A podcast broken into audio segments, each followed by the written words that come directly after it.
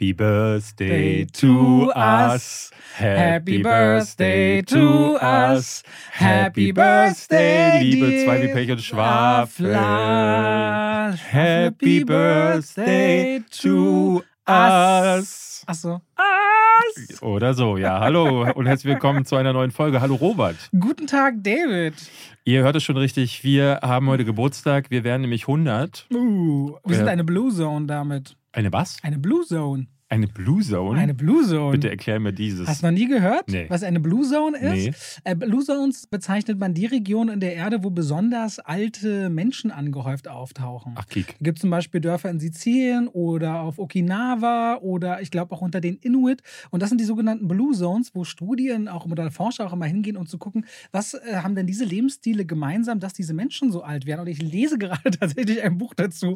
Blue Zones, ja, so nennt man das. Und wieder was gelernt. Menschen, die über viel, also da, wo viele Menschen leben, die über 100 Jahre alt sind. Ja, bei uns lernt man halt immer noch was. Das muss ich hier mal so klar sagen. Ne? So. Das sind die Trivias am Anfang. Das hier noch mal, aber das war hier nur ein Bonus-Trivia. Es Ja. gibt nämlich jetzt ein echtes. Ein Bivia. Bevor wir zur ersten, was? Ein Bonus-Trivia. Ein Bivia? Ein Bivia. Ja, guck.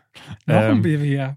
Jetzt kommt äh, ein Wort, das du gerade erfunden hast, ist ein Das ist. Spreeffizienz, das betreibe ich immer privat. Alles klar. Ja, also Spracheffizienz. eh, Ne? das du musst aber aufpassen, weil Sachen wie Gronster sind dann zum Beispiel ein großes Fenster oder ein großes Monster. Muss man immer auch den Kontext betrachten. Ich kenne nur Möter. Kennst du das? Männerköter? Nee, Nee. ist aus Spaceballs. Halb Mensch, halb Köter. Ah, ein Möter. Ein Möter. Ja. Wir kommen heute zu einigen. David. Ne, Film David. Entschuldigung. hunderte Folge. Natürlich wollen wir das ein bisschen zelebrieren, indem wir ähm, über ein paar Sachen sprechen. Es wird auch ein Best-of-Outtakes am Ende geben, wo wir Mhm. euch so äh, unser, äh, der Sebastian, der die Folgen für uns immer zusammenschneidet, der hat mal ein paar Sachen zusammengesammelt und wie mir aufgefallen ist, haben wir ganz schön viel derbes Zeug in den letzten, Du. Ich, letzten drei Jahren. Drei Jahre. Zwei. Entschuldigung. Zählst du 100 Folgen, drei Jahre? Was hast denn du für eine. Ich habe das Gefühl, Wie viele du- Wochen hat denn dein Jahr? Ich, es fühlt sich an mit dir, es sind nur zwei, aber mit dir fühlt sich alles an wie, ist wie ein Jahr gut mehr. oder schlecht? Ja, das kannst du aussuchen. Weiß ich nicht. Pass auf. Letzte Woche habe ich mir einen kleinen Fauxpas erlaubt. Du, dir. Ja, ich weiß überraschend. Ne? Normalerweise bist du der Wie man mit den, den Outtakes merken ja, wird. normalerweise bist du der mit den Takes, die ein bisschen komisch sind. Äh, Ich habe letzte Woche, haben wir ja über die Oscars gesprochen, unter anderem auch über die Goldene Himbeere. Ja. Und über die junge Darstellerin Ryan Kira Armstrong heißt sie aus äh, dem Feuerteufel bzw. Firestarter. Und ähm, die wurde ja dafür nominiert und ich sagte dann auch so, ja, zu Recht, die war scheiße. Und ähm, da gab es sehr viel Leserpost, die alle sehr unglücklich damit waren, dass ich das gesagt habe. Und äh, ich habe dann hinterher auch nochmal nachgedacht. Ich habe natürlich auch mitbekommen. Also, äh, halt mir fest, du hast vorher nicht so viel nachgedacht und Nee. hinterher nochmal nachgedacht. naja, in, in dem Moment hatte ich so das Gefühl, ähm, und den Punkt, den finde ich auch immer noch valide, ne, auch ob sie jetzt neun oder zehn oder 18 ist. Zwölf Ich, ist sie, glaube ich. Äh, ja, ich glaube, es ist zwölf. Aber ähm, man kann und muss auch, wenn man eine Filmkritik betreibt, dann äh, muss man alle Darsteller bewerten. Ne? Kinder werden mit Oscar ausgezeichnet, dann muss man sie auch kritisieren können. Was man aber sicherlich nicht unbedingt muss, ist sie mit so einem krassen Schmähpreis zu belegen. Und das ist ein Punkt, über den ich mir dann in dem Moment, äh, glaube ich, viel zu wenig Gedanken gemacht habe. Ähm, und da haben äh, die Leute, die mir geschrieben haben, natürlich recht. Und es gab jetzt öffentlich auch einen Aufschrei, den ich letzte Woche ja noch nicht verstanden hatte.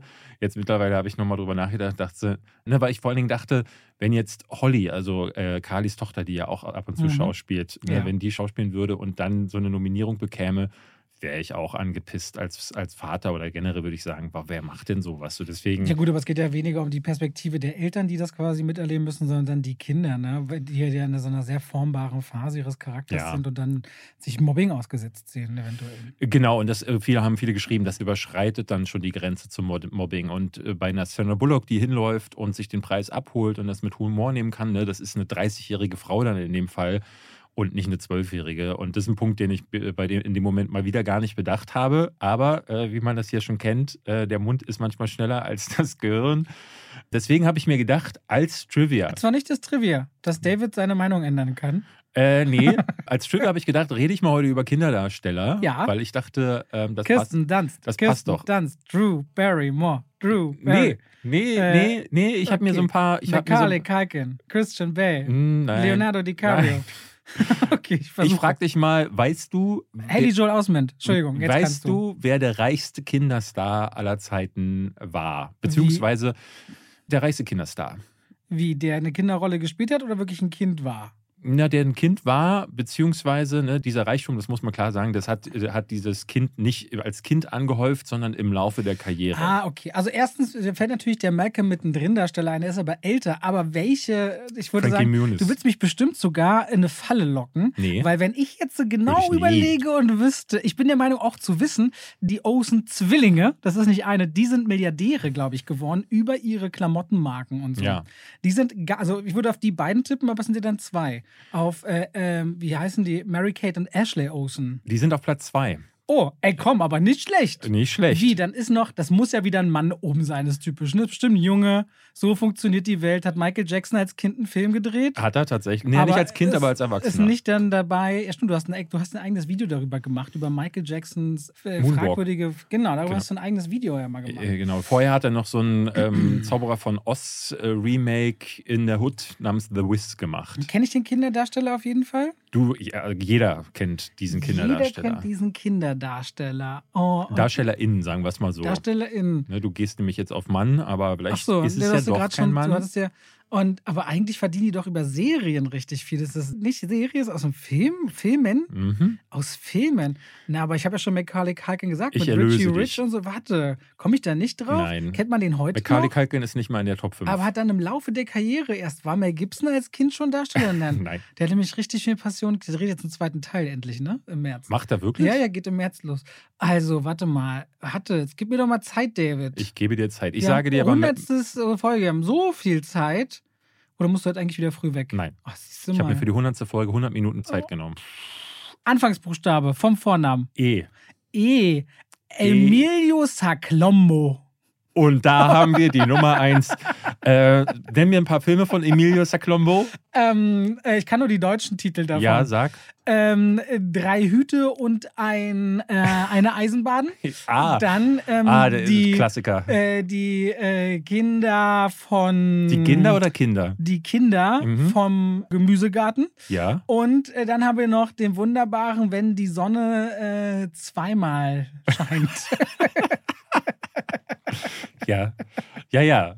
Ähm, Emilio Saclombo. David, also die einen haben halt Filmbildung, die anderen heißen David. es ist Elizabeth Taylor, ähm, Oh. die großartige, ähm, und das muss ich sagen, hätte ich gar nicht ge gewusst. Ne? Man kennt sie vor allen Dingen durch ihre Superrolle in Cleopatra.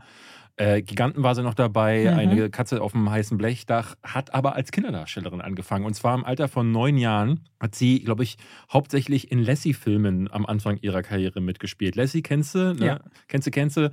Äh, ist der, Hund, Flipper auf vier Beinen. der Flipper auf vier Beinen, der immer kommt und dann macht der Wuff, Wuff, Wuff und alle verstehen sofort, was los ist. Michael Mittermeier hatte da mal einen super Gag dazu und die hat in ihrer Karriere, jetzt sagst du, die sind Milliardäre geworden. Sie hat, und es war in der Liste, die ich gefunden habe, 600 Millionen Dollar angehäuft mit ihren Filmen. Ob das oder mit allem der, darum herum. In dieser Liste waren Mary Kate und Ashley Ocean Okay. nur auf der 2. Dann auf der 3 kommt Reese Witherspoon. Dann nach ihrem Verkauf der Firma jetzt, so Genau. nach Sunshine, wie heißen die? Habe ich vergessen, wie die Firma heißt, aber die hat ja für knapp eine Milliarde, für 900 Millionen oder so die Firma abgetreten. Dann kommt Leonardo DiCaprio. Ja. Und dann der nächste, dann kam äh, eigentlich Justin Timberlake, aber ich habe jetzt hier mal ähm, Kinderdarsteller aufgenommen. Ron Howard. Ron, Der Regisseur. genau, aber der war ja vorher selber äh, Darsteller. Der hat mal angefangen als Schauspieler und ist erst dann zum Regisseur geworden irgendwann. Genau. Okay. Und das sind so die Top 5. 500 Millionen haben die Olsen-Zwillinge. Ich habe mich mit der Milliarde ein bisschen vertan. Ja. Zweites Trivia. Es gibt äh, mehr. Silvia. Äh, Es ist ein Zwivia, genau. Es gibt den sogenannten Coogan-Bill. Das fand ich sehr interessant, weil ich mal gucken wollte, wie, wie ist denn das eigentlich so? Coogan. Gerade, man kennt das ja bei Ist das ein Kinderdarstellern. Gesetz oder was? Es ist ein, Also genau, es ist ein Gesetz. So eine Äh, Gagenvorgabe. das große Problem war bei den meisten Kinderdarstellern ist nicht nur, dass sie irgendwie abstürzen, also was ich jetzt auch bei der Recherche gefunden hatte, dass es äh, zig ne, junge Darsteller gibt, die dann irgendwie gestorben sind, sich leider das Leben genommen haben. Meistens sind Drogen involviert. Macaulay Culkin ist eines der großen Beispiele. Äh, Es gibt aber auch den Fall, und das war gerade am Anfang der Filmindustrie der Fall, dass die Kinderdarsteller nicht geschützt waren. Und es gab den Fall von äh, James Coogan. nee, Jackie Coogan, Entschuldigung. Jackie Mhm. Coogan wurde bekannt durch einen Charlie Chaplin-Film, nämlich The Kid. Und damit war er 1921 einer der ersten, wenn nicht sogar der erste Kinderstar überhaupt, der dann in alle möglichen Filme weitergereicht wurde. Und als er dann 18 geworden ist ähm, und sich auf seine vielen Millionen, die er verdient hatte, gefreut hat, stellte er fest, dass seine beiden Eltern alles verprasst hatten. Alles. Das ganze Geld war weg. Er war mittellos mit 18 und hat kein Geld bekommen. Und das ist dann Ist das asozial? so publik geworden, dass es tatsächlich in Kalifornien wurde dann ein Gesetz erlassen, 1939. Heute heißt es das California Child Actors Bill, wurde also umbenannt. Am Anfang hieß es wirklich Coogan Bill, nachdem jetzt mittlerweile es so ist, dass es einen Trustfonds geben muss, wo Geld eingezahlt wird, damit das Kind auf jeden Fall äh, Teile dessen äh, behalten darf oder beziehungsweise zugesprochen bekommt. Auch das ist so ein bisschen ein Problem im Laufe der Jahre gewesen. Deswegen wurde dieses Gesetz immer wieder verändert. Äh, 2019 zuletzt, äh, weil auch dieser Trustfonds zum Teil von den Eltern verwaltet wird und auch da ein Misshandling passieren kann und es auch passiert ist bei einigen äh, Kinderdarstellern. Also die haben es tatsächlich nicht leicht. Und in der Regel ist es auch leider so, dass die Karriere ja nicht wirklich von Dauer ist. Äh, Wir hatten letzte Woche ja den Fall von Kira Armstrong, die für die Goldene Himbeere nominiert war. Es gab aber auch äh, jüngste Oscar-Gewinner. Die äh, allerjüngste war Tatum O'Neill, Okay, wie alt war die? zehn. Wirklich? Mhm. Die hat für Paper Moon, heißt der Film, die beste Nebendarstellerin gewonnen. Weißt du, in welchem Jahr? Boah, das war, glaube ich, 69. Okay, gut. Oder in den 70ern. Ist äh, von Ryan O'Neill die Tochter Weil in den gewesen. letzten Jahren hat ja niemand mehr so jung ist. Ich weiß noch, die Precious-Darstellerin, die man, glaube ich, auch gefühlt nie wieder gesehen hat, die war eine ganz junge, relativ junge Nominierte. Und ansonsten weiß ich gar nicht mehr, wann zuletzt jemand sehr Junges nominiert wurde. Die letzten Jungen waren, ich habe hier auch die jüngsten Nominierten. Das war einmal Haley Joel Osment mit elf, der für Six Sense nominiert war. Abigail Breslin für Little Miss Sunshine Mhm. war zehn. Und die allerjüngste, äh, beziehungsweise der jüngste, der je nominiert war, war Justin Henry mit acht Jahren für Kramer gegen Kramer. Das ist dieses Und Dustin Hoffman und Meryl Streep. Genau, wo die beiden Eltern irgendwie sich scheiden lassen und dann so ein Rechtsstreit um das Kind entsteht. Und der Junge wurde äh, früh nominiert, ist aber dann, ich habe mal geschaut, wie seine Karriere aussah, hat dann noch so in zwei, drei kleinen TV-Filmchen mitgespielt und die größte Rolle, die er dann viele Jahre später hatte, war irgendeine Nebenrolle in Lost. Also eine von vielen Karrieren, die dann halt wirklich Lost waren, muss man fast sagen.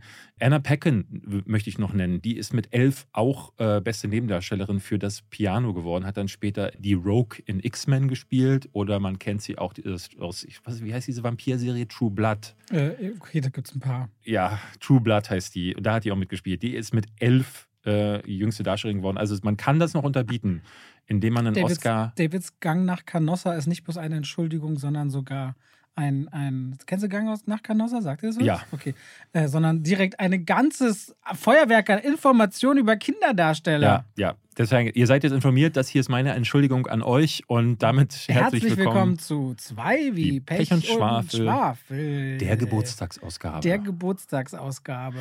Wir werden heute ein bisschen über unseren Podcast reden, so ein bisschen Blick, wir, wir schweifen mal zurück an unsere eigenen Gedanken, haben uns aber null besprochen. Es kann also abenteuerlich werden, aber wir haben auch wieder ein bisschen im Filmbereich Sachen gesehen, über die wir natürlich zunächst Wollen wir das zuerst machen? Natürlich, wir Natürlich. haben hier Struktur. Die Leute wollen sich verlassen. Aber dann müssen wir das so richtig machen und zwar die Frage in den Raum stellen, okay. Was du zuletzt gesehen hast. Oder willst du deine Anekdote zuerst Ah, ich wollte dir eine kleine Geschichte von Shrinking erzählen. Hast du in die Serie schon reingeschaut? Nee, Kali und ich haben mehrfach auf dieses äh, Thumbnail geguckt, das auf Apple TV Plus hängt. Ist- drauf ist äh, Harrison Ford und wie heißt der andere? Jason Segel, Ja. den kennen viele von How I Met Your Mother Mhm. oder dem letzten Muppets-Film. Äh, und Jason Segel hat im Interview eine kleine Anekdote erzählt. Ich habe die Serie auch noch nicht angefangen zu schauen, aber ich fand die richtig süß und die wollte ich dir erzählen. Hau raus. Falls dich interessiert. Er äh, wusste natürlich, okay, Hauptdarsteller, er ist jeden Tag am Set und das Erste, was du am Set machst, ist ja in Maske und Kostüm gehen. Das heißt, es bringt irgendwie nichts, wenn du da einigermaßen ordentlich, ordentlich Klamotten dahin, ziehst du eh alles wieder aus Mhm. und dann hängst du ja den ganzen Tag hochdrapiert und ordentlich hingemacht für die Rolle darum. Also dachte er sich, na komm, ich zieh mir einfach einen Jumpsuit an. Scheiß drauf. Kein Bock, mir morgens Mühe zu geben. Aber ist ihm auch ein bisschen peinlich, deswegen geht er eine halbe Stunde vorher hin. Dann sieht ihn keiner, kann nämlich schnell in seinen Trailer sneaken, sein Kostüm anziehen und gut ist. Also Jason Siegel zieht sich seinen Jumpsuit an, kommt am Set an. Du guckst interessiert tatsächlich. Mhm, ja. Und vor seinem Trailer steht aber Harrison Ford. der will gern Text durchgehen. Und er so, scheiße, das war nicht der Plan. Und er so professionell stellt sich hin, die üben so die Lines und er merkt halt so, wie Harrison Ford ihn immer so mustert mit diesem Jumpsuit an, mit auch so komischem Muster. Und das verunsichert natürlich Jason Siegel immer mehr. Und er fragt dann irgendwann mitten so beim Proben, guckst du dir meine Klamotten an? Er so, auf jeden Fall gucke ich mir das an. Auch so, so, dass Jason Segel sich halt total geschämt hat den Rest des Tages. Am nächsten Tag kommt er ans Set, steht wieder Harrison Ford, da will wieder Text durchgehen und hat genau einen passenden Jumpsuit an.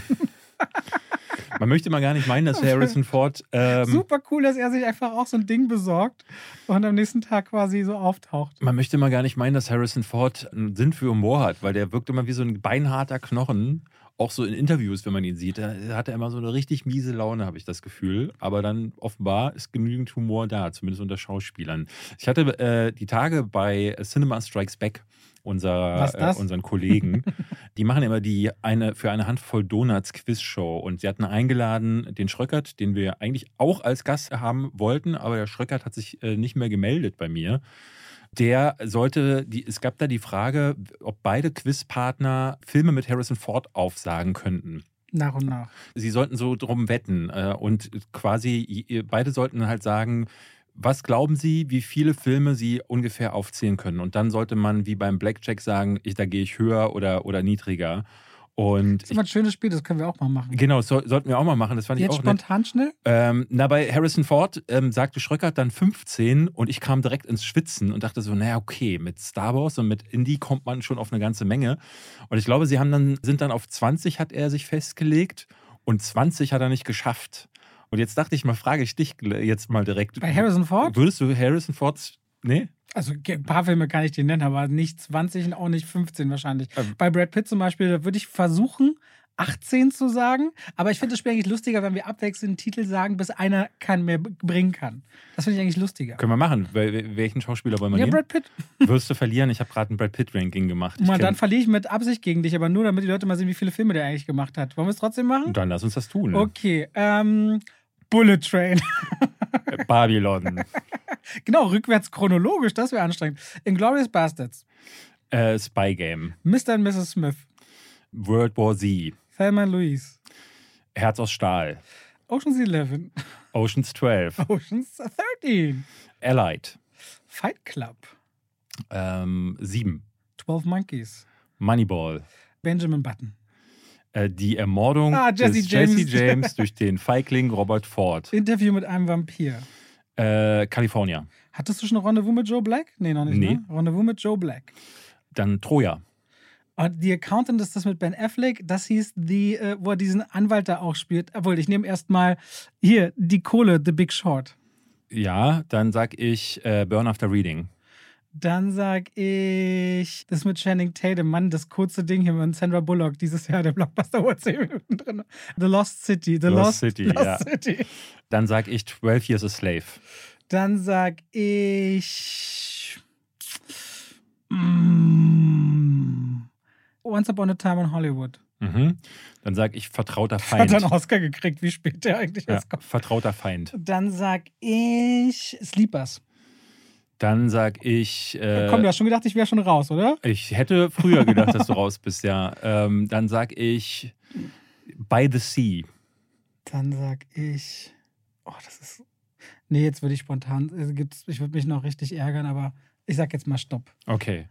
Aber es waren bestimmt schon 20. Bestimmt, ja. Ich könnte noch. Äh, Moneyball hattest du, oder? Ja. Okay. Legenden der Leidenschaft würde ich noch. Aus der Mitte entspringt ein Fluss. Äh, cool World könnte ich noch. Hatten wir Herz aus Stahl gesagt? Das hast du Fury. Hast du nicht Fury, Fury, gesagt? ja. Was hat er noch gemacht? True Romance haben wir nicht gesagt. Ja, stimmt. Ja, dann wird es murky im Kopf.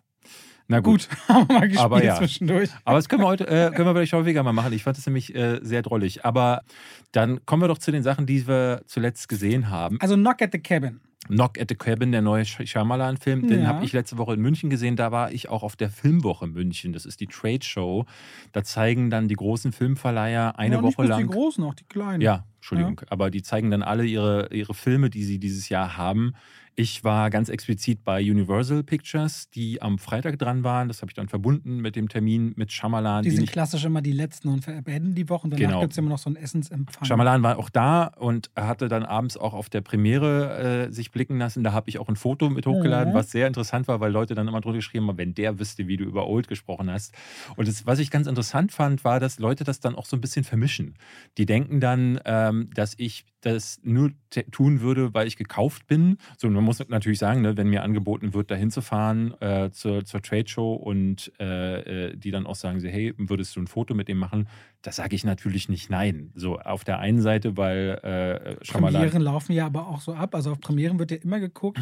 Wir sind jetzt auch Leute mit einer gewissen Reichweite oder Zugkraft ja. und dann gibt es einen Fotoslot, einen Fototermin und dann macht das Talent, in dem Fall der Regisseur, mit so und so vielen Menschen auch gerne ein Foto.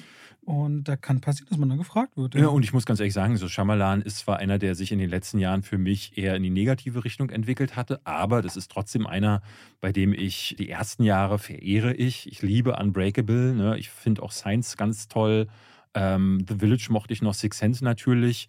Dann wird es halt leider äh, ziemlicher Käse, wobei Split dann ja wieder so ein bisschen ein Schritt in die richtige Richtung war und Old wieder in die ganz falsche Richtung. Entschuldigung, ich trete dich unter den Tisch. Ja. Und wir können ja gleich drüber sprechen, über Knock at the Cabin, dass er besser war. Aber es fand ich schade, so dass Leute das dann nicht auseinanderhalten können, dass man als Filmfan, weil ich bin super gerne dahin gefahren nach München, um mir die Filme auf der Trade Show anzugucken aber auch um den zu treffen. So, weil es natürlich für mich als äh, Filmfan trotzdem immer so ein Ding ist, wo ich denke, so, oh, ich habe einen großen Regisseur getroffen. Das, äh, das reißt auch nicht ab, trotz jetzt 15 Jahre äh, Branchenerfahrung.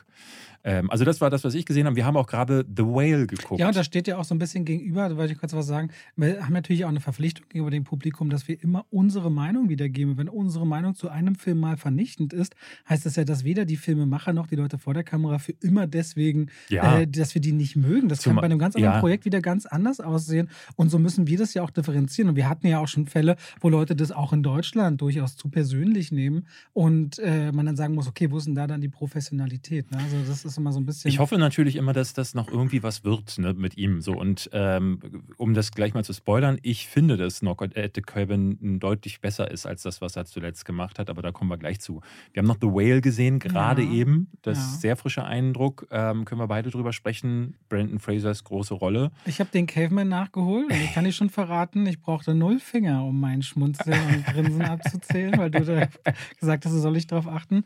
Und Frau im Nebel habe ich auch noch gesehen. Ja. ja. Ich könnte auch noch über eine Doku sprechen, ähm, aber das nur, wenn wir wirklich wenn wollen. Wenn wir überhaupt Lust darauf haben. Ja. Und wir können auch nicht über Episode 3 von The Last of Us reden, weil David noch nicht gesehen, aber herzzerreißendes Ding. Einer der besten Fernsehmomente seit langem, würde ich sagen. Ja. Ja. Okay, womit wollen wir anfangen? Mit Knock at the Cabin? Hm, okay, machen. dann. Äh, ja, hallo? nee, war schon. Wer ist da? Ach so. Mein Name ist Lennart. Die Apokalypse Ihr kommt. Ihr müsst äh, eine Entscheidung treffen. Das Schicksal der Menschheit liegt in eurer ich, Hand. Ich, ich habe es ja hier schon mal gesagt im Podcast. Dich würde ich sofort opfern. Einfach so. Die bräuchten nicht mal in die Tür reinkommen und das Ding. Wahrscheinlich so. Okay, ich bringe Robert, Robert um. Du bist fällig. Ja, Post. Ja, das ist die Prämisse, falls ihr es noch nicht mitbekommen habt, äh, von Knock at the Cabin, ist äh, eine junge Familie bestehend aus zwei Vätern. Das ist jetzt eine junge Familie. Und es sind zwei junge Männer. Nicht alles, was jünger ist als du, ist jung automatisch. Das Warum auch denn schon nicht? mittleres Alter sein. Na gut, dann mittleren Alter. dann halt mittleres Alter, zwei Väter, ähm, was schon ein bisschen ungewöhnlich ist. Väter.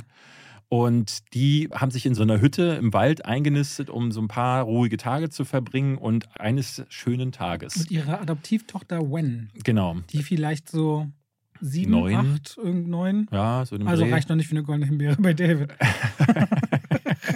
ja, es klopft an der Tür und äh, an dieser Tür stehen plötzlich vier fremde Leute, die alle Waffen mit dabei haben. Und Beziehungsweise Werkzeuge. So sagen sie das. Es sind aber eigentlich Waffen, die sie als Werkzeuge bezeichnen. Und die dringen in dieses Haus ein.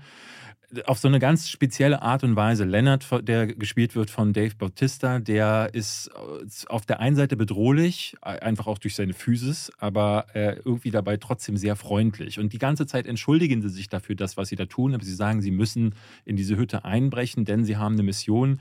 Diese Familie ist nämlich auserwählt, von wem auch immer, von der höheren Macht, sich äh, zu entscheiden, wen sie in dieser Familie opfern wollen. Das müssen sie freiwillig tun. Sie müssen das, glaube ich, in einem gewissen Zeitrahmen machen. Falls sie das nicht tun, wird die Apokalypse ausgelöst. So, und das ist die Prämisse von Knock at the Cabin, die im Trailer so begann, wo ich dann schon dachte, oh, die letzten Filme von M. Night Shyamalan waren anders als seine ersten Filme, alle so Hast du die, die Unclever. Ja, unclever, aber vor allen Dingen auch so. Old war halt ein Paradebeispiel dafür, was er in den letzten Jahren gemacht hat. Sowas wie The Visit zum Beispiel war, Kinder gehen zu ihren Großeltern und die Großeltern sind creepy.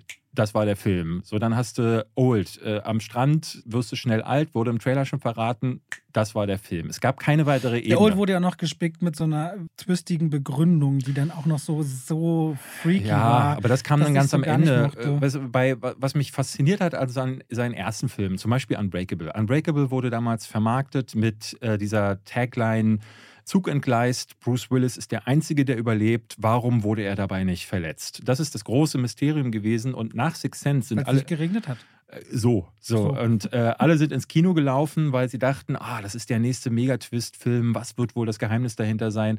Und dann stellt sich aber heraus, dass es eigentlich um was ganz anderes geht. Ne? Es geht darum, äh, dass der auch irgendwie an sich glauben muss und dass dieser Glaube dann zu einer inneren Kraft führt, was ja auch eine sehr universelle Botschaft ist. So, ne? Und dadurch war Unbreakable ein Film, der viel mehr war als nur dieses quasi Superhelden-Ding.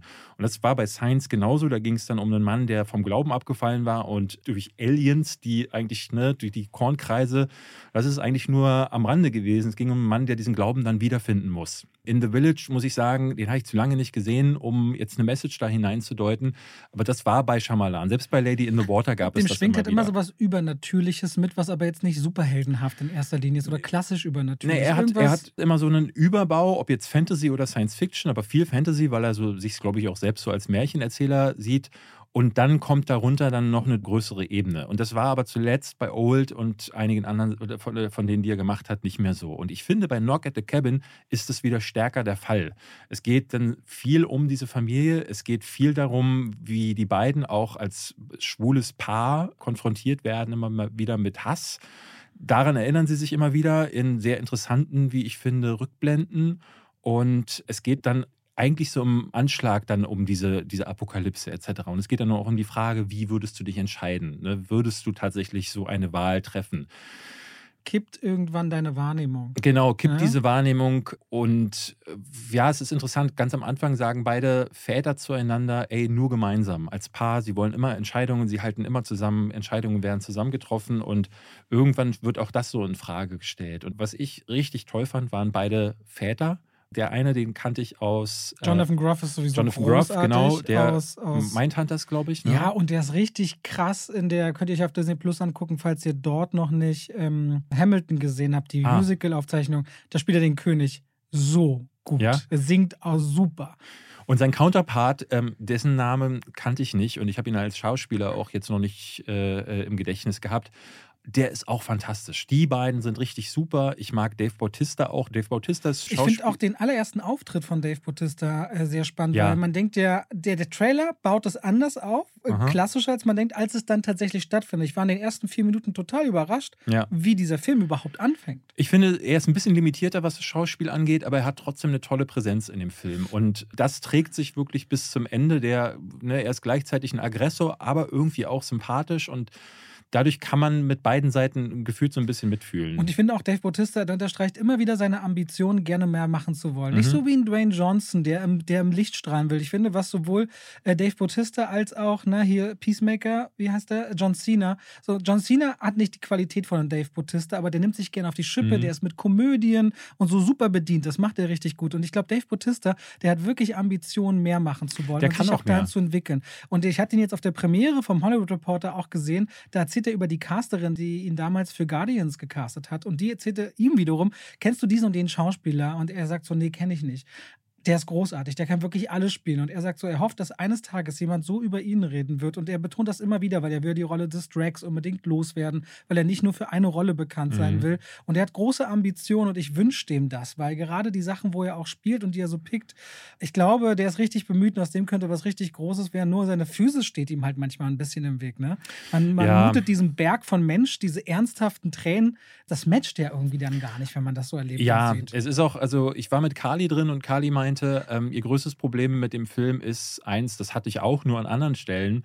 Carly fand die Glaubwürdigkeit nicht wirklich gegeben. Für sie hat es mit den Figuren zusammengehangen. Sie meinte, sie hat einem äh, Bautista zu keinem Zeitpunkt abgenommen, er äh, ist hier in dem Film, äh, ne, er erzählt, dass er Grundschullehrer war. So, und das ne, meinte sie, das nimmt sie ihm nicht richtig ab. Und das hat, glaube ich, mehr mit der Physis zu tun, als mit der Art, wie er es gespielt hat, weil ich fand das gar nicht das Problem. Was ja irgendwie auch schon wieder eine Form von Bodyshaming im Grunde ist, ne? dass du jemandem aufgrund seiner Physis nicht glaubst, den Beruf auszuüben, ja. den die Person ausübt. Ne? Jetzt gar nichts. Das ist, Bodyshaming das ist, weiß ich gar nicht. Nee, ist gar nicht gegen Kali. Wir, wir, Menschen funktionieren ja so. Wir müssen ja auch Menschen erstmal in eine Schublade packen, ja. damit wir uns dem annähern können. Ne? Ich fand das auch gar nicht das Problem. Ich hatte eher ein Problem an anderen Stellen. So richtig glaubwürdig waren einige Sachen nicht. Äh, man sieht das im Trailer zum Beispiel schon. Im zweiten jetzt hat man das vor allen Dingen gesehen, dass sie dann immer mal wieder den Fernseher einschalten, um diese Familie irgendwie zu überzeugen, ja, die Apokalypse ist wirklich am Ausbrechen. Und da waren dann so typische M. Night Shyamalan-Moves dabei, wie äh, Fernseher wird angeschaltet. Da sind auch schon die Nachrichten. Oh, genau in dem Moment äh, laufen die Nachrichten und es wird genau darüber gerade berichtet. Und also, wenn das im wahren Leben mal so funktionieren würde, dann wäre das, glaube ich, super. Aber das, das war nur einer von vielen Momenten, wo ich dachte, oh, hm, funktioniert für mich nicht ganz. Und was mich richtig rausgerissen hat, war leider das Ende. Das Ende hat mich leider überhaupt nicht abgeholt. Bis zu dem Zeitpunkt dachte ich, Ey, das ist sogar richtig spannend. Das inszeniert M. Night Shyamalan mal wieder, seit langer Zeit mal wieder so richtig atemlos. Ähm, auch wenn man sich auf diese Prämisse wirklich einlassen musste. Ich saß äh, in der Premiere neben so ein paar äh, befreundeten Influencern und die waren hinterher alle total abgenervt von dem Film. Die mochten ihn gar nicht. Und ich glaube, das hat viel damit zu tun, kannst du dich darauf einlassen, dass diese Typen da jetzt hinkommen und sagen, Apokalypse wird ausgelöst und so viele Fragezeichen im Raum stehen bleiben. Und diese Fragezeichen werden sehr lange in dem Film offen gehalten. Und deswegen muss das nicht nur diese Familie schlucken, sondern du als Zuschauer auch. Und das wirkt natürlich sehr abstrus, ne? dass da Leute kommen und sagen, wir haben eine Eingebung gehabt, ihr müsst irgendein Opfer finden. Das wirkt mega abstrus. Aber umso mehr, finde ich, hat es mich dann auch reingezogen, weil ich auch diese Frage für mich dann klären wollte. Und leider, wie gesagt, fand ich das Ende dann äh, relativ unbefriedigend. Ich weiß nicht, wie es dir da ging. Also ich war von dem ganzen Film insofern angetan, als dass ich die ganze Zeit immer wieder dachte, äh, ich bin voll drin. Ne? Ich mhm. frage mich, wann würde ich jetzt kippen? Und vor allem, ich fragte mich auch immer wieder, was ist denn wahr, in Anführungszeichen? Mhm. Und ich kann mit dem Ende dann auch insofern leben, als dass ich von M. Night Shyamalan, wenn ich so zurückgucke, auch nie erwartet habe, dass die Filme wirklich überall wirklich Bodenhaftung hätten und dass die für mich so wirken, als wäre ich da authentisch, organisch immer wieder drin. Bei M. Night Shyamalan erwarte ich immer das Fantastische, das ein bisschen nicht Vorhersehbare und vor allem das, wo sich so ein bisschen Szenarien abbilden, wo ich wieder im Kopf merke, oh, an sowas habe ich noch nie gedacht.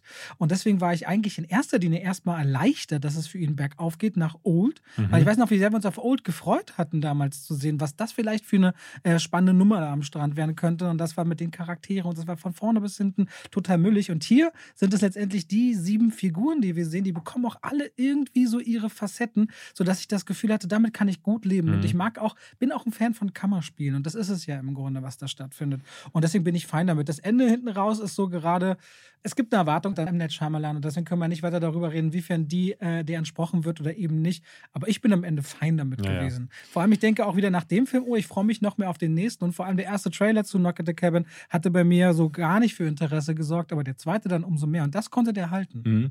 Ich fand vor allen Dingen, dass der technische wieder besser war. Ich fand Old war generell nicht gut inszeniert. Manche, also Effekte fand ich jetzt so. Nee, nee, hm. Effekte, von Effekten okay. rede ich nicht. Ich rede von der, von der Kameraführung, aber generell ähm, vor allen Dingen die Suspense-Momente. Also es schrauben sich immer wieder so Situationen hoch.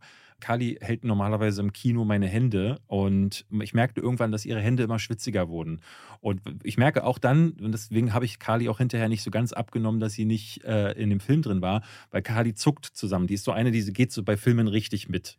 Und die hat mehrfach meine Hand fest zugedrückt. Und äh, ich hatte auch so das Gefühl, ich bin in den Suspense-Momenten reingezogen. Und das hat er lange nicht gekonnt, muss ich sagen. The Visit fand ich sterbenslangweilig zum Beispiel. Und der hat ja mit so klassischem Horror gespielt. Und das konnte er überhaupt nicht. Deswegen hatte ich das Gefühl, als Regisseur geht da wieder was. Für mich ist es so ein Drei-Sterne-Film, der mich nicht so komplett überzeugt hat, weil, wie gesagt, es bleiben mir dann ein paar zu viele Fragen und es sind so ein paar Situationen, wo ich den Kopf schütteln musste. Aber äh, da geht es wieder in Richtung auf jeden Fall Richtung Split. Fast, ich finde ihn sogar ein bisschen besser als Split. Wir sind jetzt noch nicht in den Regionen von Science oder Village, aber vielleicht ist der Mann noch nicht ganz verloren. Deswegen ist für mich sein bester Film seit langem. Ja, also ich fand den durchaus ansprechend und ich würde auch sagen, wenn die Leute interessiert sind, vor allem nach dem letzten Trailer, dann geht euch den anschauen. Übrigens, letzter Trailer, meine Frau war mit meiner Nachbarin Megan gucken und obwohl der Film schon so entschärft ist, immer so, mit Händen vor den Augen, ne? Hä, da, das ist doch, da passiert ja nichts. Ist, ist, Echt? Ist zu gruselig. Ja, so creepy, gerade im Wald, wenn dann so exorzismusmäßig gelaufen wird oder so, das ist, ah. das ist zu viel. Das ist schon zu viel. Dann hat sie sich also weit aus dem Fenster gelehnt. Ja, du bist einfach auch, ich glaube manchmal, und ich habe das ja heute auch gehört, wir waren im Kino, es war richtig schön, auch so mit anderen Kritikern äh, wieder zu reden, aber ich merke schon, wenn ihr über Horror anfangt zu reden, für euch muss das triefen, ne? Es muss kreativ, krass irgendwas mit euch entweder im Kopf machen oder visuell, wenn es um Horror geht, äh, da seid ihr schon ganz schön krass in eurer Runde. So was das, das meine ich überhaupt nicht abwertend. Ja, ja. Aber ich glaube, so gerade wenn ich dann Gina und so erlebe, für die meisten Menschen wäre das alles viel zu hart gesotten. Und du habt, ihr habt auch darüber geredet, dass wir diesen Stream angeboten bekommen haben. Und da muss man erzählen, was ist dieses Project Wolf Hunting? Das ist wieder so ein genau, sehr nächste, blutiges Ding, oder was? Werde ich nächste Woche drüber reden. Lief auf dem Fantasy Filmfest jetzt die Tage und wird äh, im März bei uns starten. Ich habe ihn noch nicht geguckt, ähm, aber der gilt gerade so als blutigster Film des Jahres. So, ja. Mir wurde er von Cape Light, die den vertreiben werden, angekündigt, ey, du hast doch letztes Jahr The Sadness gemacht, äh, eine Kritik. Äh, wir hätten hier wieder was, was in dieselbe Kerbe schlägt. Das ist Steffen Gerlach, der Chef von Cape Light, einer der Chefs, der er immer rumfährt und die Filme einkauft auf den Festivals. Stimmt, hast du letztes Jahr mhm. schon erzählt. Ja. Der, der, hatte mich jetzt nicht angeschrieben, aber äh, ja, das gilt so als Blättergranate, aber eher so in die Richtung, ich weiß nicht, ob du den gesehen hast bei Netflix, The Night Comes for Us. Nein. Ist so ein bisschen wie du Raid, nur halt super brutal. Somit sie reißen sich die Münder auf und äh, brechen sich Finger und reißen dann aber die Finger auch noch ab und hast du nicht gesehen. So, wollen wir weitermachen? Bitte. Wollen wir über The Whale sprechen? Lass das tun, ja. Den harten, den harten Shit jetzt gleich als erstes. Als zweites. Hm. Ähm, The Whale. Äh, das ist der Film, für den Brandon Fraser seit einigen Monaten schon gefeiert wird. Das ging ja auch so ein Video auf Social Media rum mit Standing Ovations, wo man auch sieht, wie er richtig emotional angefasst ist. Hat er jetzt auch bei den Screen Actors Guild äh, oder Critics Choice, ich weiß nicht, irgendwo hatte er gewonnen und hatte dann ah. auch so eine ganz tränentriefende Siegerrede. Ich gehalten. würde auch vermuten, also ich würde sagen, er kriegt den Oscar für die Performance in The Way. Ich bin mir unsicher, ehrlich gesagt. Erzählt wird die Geschichte von Charlie. Charlie mhm. ist ein Mann, der wiegt vielleicht ich würde sagen 250 240, Kilo. 240 hätte ich gesagt, ist ja auch egal, die 10 Kilo sieht man ja. So, der wiegt 250 Kilo plus. Charlie hatte auf jeden Fall bessere Zeiten in seinem Leben. Charlie hat äh, seine Frau und seine Tochter verlassen, schlichtweg, weil er homosexuell ist und sich in einen Mann verliebt hat. Er selbst äh, unterrichtet Englisch, beziehungsweise uns wäre es dann Deutschunterricht und er ist aber einsam seit einiger Zeit. Er scheint da eben auch, es scheint etwas passiert zu sein, was ihm auch den Boden unter den Füßen weggezogen hat. Und er war schon noch nie wirklich schlank. Der wird auch schon früher seine 120 Kilo auf dem Rippen gehabt haben, aber hat sich nochmal weit über 100 Kilo drauf gefuttert und das im Grunde selbst nicht mehr lebensfähig. Hat jeden Tag eine Pflegerin, die vorbeikommt, sich um ihn kümmert, äh, mit der auch so eine Art Freundschaft entsteht und er beschließt, weil man auch so ein bisschen merkt, wie lange wird denn der noch ungefähr leben? Er will eigentlich mal Kontakt zu seiner Tochter aufbauen, die er seit acht Jahren nicht mehr gesehen hat und beschließt Kontakt mit der aufzunehmen, die dann auf einmal in der Tür steht, genauso wie auch zufällig jemand, der eigentlich als Missionar unterwegs ist, vor der Tür steht. Und mit diesen verschiedenen äh, Menschen kommt er dann regelmäßig in Kontakt und gibt immer noch seinen Unterricht in seinem Zimmer oder in seiner Wohnung, wo er sich im Grunde aber nicht weiter bewegen kann als zum Bad und wieder zurück zu seiner Couch. Und das ist das neue Kammerspiel von Darren Aronofsky. Mhm. Ein großer Regisseur, wo jetzt viele wahrscheinlich nicht zuletzt war Mother oder Black Swan oder solche Sachen im Kopf ja, Im haben. Grunde am besten vergleichbar mit The Wrestler, mhm. nur mit weniger Wrestlern und mehr dicken Leuten. ähm, ja. Oder eigentlich ist es ja nur eine sehr übergewichtige Person. Ja. Den haben wir jetzt gesehen, vor drei, vier Stunden, als wir den Podcast aufnehmen. Und ich muss sagen, also mir hat dieser Film ganz schön das Herz rausgerissen. Ja. Also ich war sehr berührt. Ich war sehr, sehr, äh, wirklich auch geweint im Kino. Ich dachte auch so, das hat mich so berührt, äh, weil das teilweise, das ist ein sehr trauriger Film, das ist ein absolut spaßbefreiter Film, es ist ein sehr ehrlicher Film, der öfter immer noch mal zu sehr, da wird David sicher gleich was zu sagen, es noch schlimmer macht, als es vielleicht ohnehin schon ist. Aber der sich, und das ist natürlich auch ein Thema von mir, ganz viel mit Leidensdruck beschäftigt. Ne? Also mit Leidensdruck, mit Übergewicht, wie ist es? Es gibt viele Menschen da draußen, die können vielleicht gar nicht verstehen, wie man ein Problem Problem haben kann mit Nahrungsaufnahme oder ein gestörtes Verhältnis Mhm. dazu. Und dann wieder ganz viele, die wissen ja im Grunde, was emotionales Essen ist und wenn daraus vielleicht sogar Fresssucht werden kann. In den USA gab Und- es Berichte davon, dass in den Kinos an den unmöglichsten Stellen immer wieder Lacher äh, kamen vom Publikum, wo dann nicht ganz klar ist, ob das Publikum lacht, weil man irgendwie den Schrecken dann auch nicht anders verarbeiten kann oder weil sie halt, ne, weil Brandon Fraser zeigt sich halt super verletzlich auch. Klar, er hat ein Fettsuit an im Film, aber er zeigt sich von der Seite.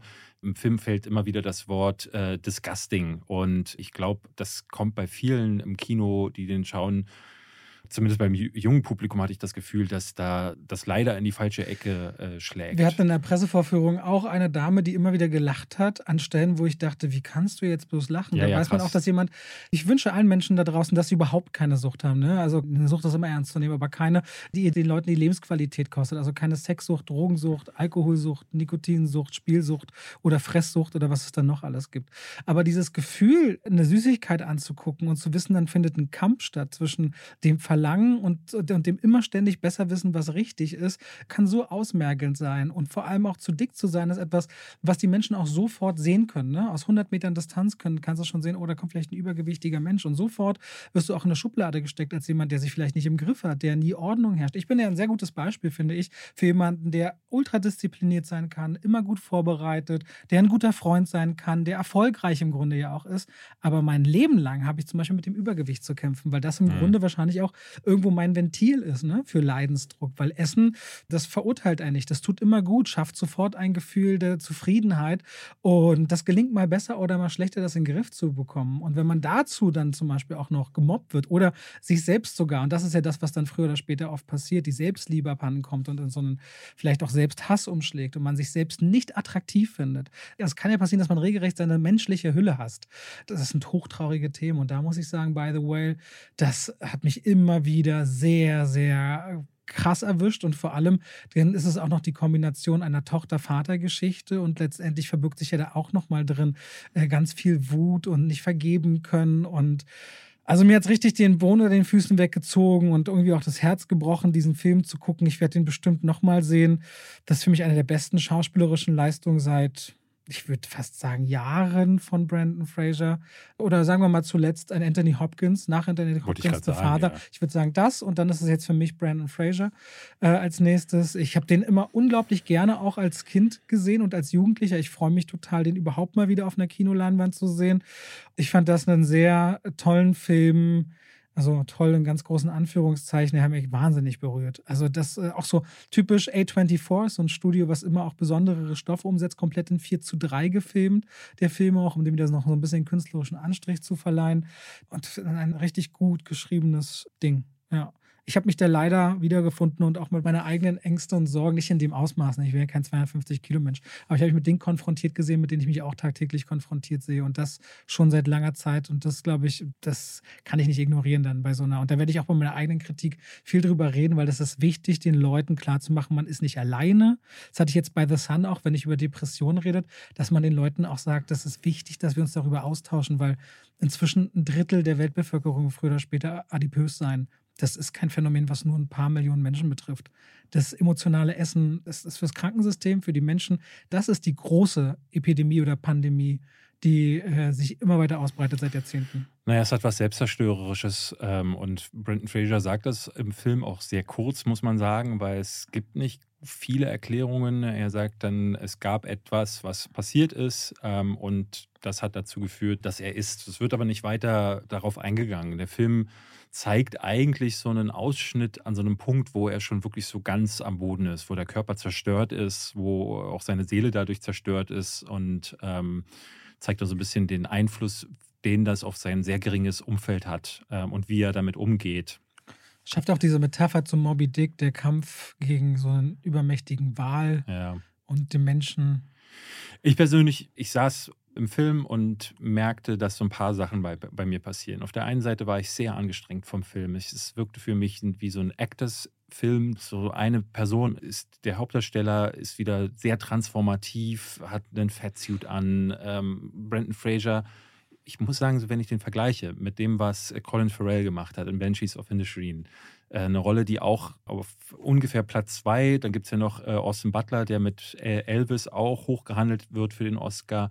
Ich sehe Colin Farrell für mich vorne, weil der nuancierter spielt. Ich finde, in Benches of Inisherin zeigt er alle Facetten. Generell zeigt er als, als Schauspieler auch viele Facetten. Der hat letztes Jahr in Pinguin, den Pinguin in The Batman gespielt und äh, war, ist in dieser Maske völlig verschwunden, muss ich sagen. Und in Benches of Inisherin ist er traurig, lustig, ist er dumm, ist er wütend und das alles spielt er da sehr glaubhaft. Und ich finde, Brandon Fraser fällt in dem Film hauptsächlich dadurch auf, dass er keucht, schwitzt und hustet. Und damit schalten wir raus aus dem Podcast und rein in die Werbung. David! Mhm. Du willst wieder fragen, ob ich mich mit Finanzen auskenne. Du willst über mich lachen. Nee, ich will nicht über dich lachen. Ey, ich habe mit dir schon da gesessen und deine Finanzen gewälzt. Das ja. hat dein Leben verbessert. Ja, das, das Man kann nicht sagen, dass mein Tipp an dich nicht dein Leben bereichert hätte. Stimmt. Du bereicherst generell mein Ja, du hast mich schon traurig angerufen und gesagt, was soll ich machen? Habe ich gesagt, das ist ganz einfach, mach dir keine Sorgen, wir kriegen das hin. Und dann wurde es hingekriegt. Und zwar dank. Unter anderem wäre ein Tipp, wo ich von vielen Freunden auch bei mir und auch im Familienkreis weiß, die lieben und nutzen Finanzguru. Und da brauchst du auch einfach nur in den App Store gehen oder in den Google Store. Da siehst du die zigtausenden Bewertungen, die alle auch horrend großartig sind, weil Finanzguru ist eine App, die dröselt dir im Grunde dein ganzes Ausgabenverhalten auf. Das heißt, deine Konten, da kannst du alles Mögliche miteinander verknüpfen, wie auch zum Beispiel dein PayPal. Und dann kannst du dann verschiedene Kategorien anwählen und siehst, aha, so und so viel gibt es zum Beispiel für Miete raus oder für dein Auto oder für Strom und andere Kosten oder für Kleidung oder für Fortbildung oder für, muss man ja sagen, David, der geht auch viel essen. Ne? Würde mich mal interessieren, wie viel gibt der eigentlich jeden Monat für Essen das gehen weiß aus? Ich, ehrlich gesagt ich glaube, der wird sich erschrecken, was dabei eigentlich ja, ja. zusammenkommt. Der wollte mir nicht letztens letztens erklären, dass er weniger ausgibt als ich. Naja, weil ich gehe ja nie aber essen. Aber du kaufst dafür gesünder ein. Ja, aber Essen gehen ist immer viel teurer. Würde dir zumindest Finanzguru alles aufdröseln. Okay. Und daran könnt ihr dann auch zum Beispiel entscheiden, oh, da sollte ich vielleicht sparen oder das machen wir so ein bisschen anders. Und Finanzguru kann euch da auch tatsächlich in der App helfen. Und da gibt es auch eine Pro-Version. Denn prinzipiell ist Finanzguru kostenlos. Für 2,99 im Monat gibt es dann sogar noch einen Plus-Zugang. Also Finanzguru Plus heißt es dann mit noch tiefer gehenden Analysen zum Kaufverhalten. Und wir haben natürlich einen schicken Code für euch nämlich Schwafel. Wenn ihr den verwendet, dann könnt ihr den statt nur sieben Tage, drei Monate kostenlos ausprobieren und dann natürlich weiterführen. Versucht gerne mal mit Finanzguru eure Finanzen besser auf die Reihe zu kriegen. Es ist ja zu eurem Besseren. Die App hat schon gezeigt, dass es viele, viele Leute gibt, die sie mögen, lieben und nutzen. Und damit danke an Finanzguru. Wir schalten raus aus dieser sehr langen Werbung und zurück in den Podcast. Es gibt so zwei, drei Ausbrüche, wo er weint, wo du auch merkst, Brandon Fraser selbst hat als Schauspieler viel erlebt und auch in dieser Branche viel erlebt. Und da holt er, glaube ich, ganz viel Trauer hoch in dem Moment. Und deswegen wirken diese Tränen herzzerreißend. Aber ähm, die Rolle ist tatsächlich so eine typische Rolle, wie man das kennt und wie auch so Oscar-Rollen oft vorgeworfen wird, dass es so viel Reinekten ist und oh, und jetzt nochmal ein bisschen oh. und das hat mich so ein bisschen gestört, auch weil es halt eben, wie du schon sagtest, so ein Kammerspiel ist das bewegt sich nie aus, dieser, aus dem Zimmer heraus. Also die Kamera. Aber das finde ich halt gerade so besonders. Und dieses 4 zu 3 Format engt dich ein. Und dadurch, dass man da bleibt, zeigt es, wie klein der Bewegungsradius von so einem Menschen dann wird. Ich rede jetzt nur über diesen Aspekt des Films. Vom Unterhaltungsgrad äh, spreche ich da jetzt einfach mal. Ich fand, es ist sehr theatralisch. Also es wirkt dadurch, weil es eben nur in einer Location ist, wie ein Theaterspiel auch da im Vergleich, The Father hat für mich als Theaterspiel, auch weil es vorher ein Theaterspiel war, deutlich besser funktioniert, ähm, weil es da besser geschrieben war. Ich fand die Dialoge zum Teil sehr aufgesetzt. Gegen Ende wurden sie sogar wirklich plakativ, ähm, weil sich die Figuren dann Dinge sagen und wie sie es sagen, die ich manchmal nicht ganz glaubwürdig fand. Und ich hatte ein Problem damit, wie dieses Übergewicht ist gefühlt. So war es bei The Wrestler ja auch schon. Da ging es ja auch um so eine Vater- äh, Tochtergeschichte. Und hier ist es auch wieder so, dass diese Vater-Tochter-Geschichte im Zentrum steht. Man möchte fast meinen, dass äh, Darren Aronofsky da ein Thema mit hat. Auch ein Thema ist bei ihm immer Religion. Auch das äh, kommt hier wieder von links mit rein.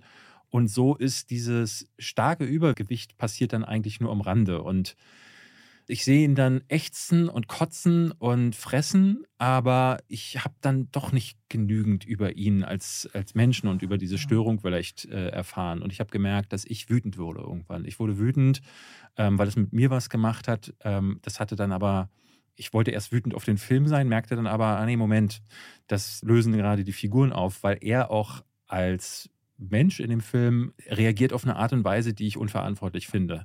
Ne, also er ähm, weiß, dass er, wenn er so weitermacht, sterben könnte. und zieht dann seine Tochter zu, äh, zu sich ins Leben. Und all die Personen in seinem Umfeld zieht er in so eine Situation mit hinein. Ne? Er ist ja auf so einem Pfad der Selbstzerstörung. Und was mich wütend macht, ist, und das erinnert mich wahrscheinlich auch so ein bisschen an mich selbst und meine eigene äh, Geschichte, du neigst sehr schnell dazu, auf diesem Pfad der Selbstzerstörung andere Leute mit reinzuziehen. Und die haben da nichts zu suchen. Wenn du äh, dich selbst zu Tode fressen willst oder in Drogen ertrinken möchtest oder in Alkohol oder was auch immer, dann mach das. Das ist dann deine Entscheidung, die du als erwachsener Mann getroffen hast oder Frau. Aber wenn du andere Leute dann auch mit reinziehst, weil du nicht alleine sein willst auf deinen letzten äh, äh Schritten, das ist dann leider scheiße. Aber ist das nicht die Erkenntnis eines Menschen, der das geschafft hat, davon wegzukommen? Mag sein, ja, aber das ist, äh, das hat der Film in mir ausgelöst. Ich bin dann, merke dann auch so, ich will dem Film das gar nicht übel nehmen, weil das ist ja sicherlich ein Gefühl, was Darren Aronofsky auch erzeugen möchte. Ne, und was das erzeugen kann. So richtig sicher bin ich mir manchmal nicht, ob solche äh, Subtexte dann äh, ne, auch von von jedem wahrgenommen wird und ob das für andere dann nicht fast so wirkt, so wie, oh Mensch, ist ein guter. ähm, aber man kann ja viel hineininterpretieren und dafür sind diese Filme ja auch da. Das heißt, der Film hat durchaus was mit mir gemacht. Aber ich fand ihn auch immer wieder sehr anstrengend, weil, das hatte ich am Ende auch gesagt, für mich wirkte er viel wie Misery Porn. Die ganze Zeit ist es eine sehr bedrückende Atmosphäre. Alles ist schlecht. Ne, das Color Grading ist extrem entsättigt, es regnet die meiste Zeit und ähm, man guckt einem Mann irgendwie dabei zu, wie er sich selbst zugrunde richtet und das ist schwer auszuhalten. Und ich hatte am Ende, kam ich raus und dachte, was hat mir das jetzt mitgegeben? Ich habe im Grunde nicht viel über sein Übergewicht erfahren, bis auf die Tatsache, dass er äh, ab und zu ein paar Postkartensprüche in die Kamera sagt, wo er dann sagt, du musst an nicht glauben.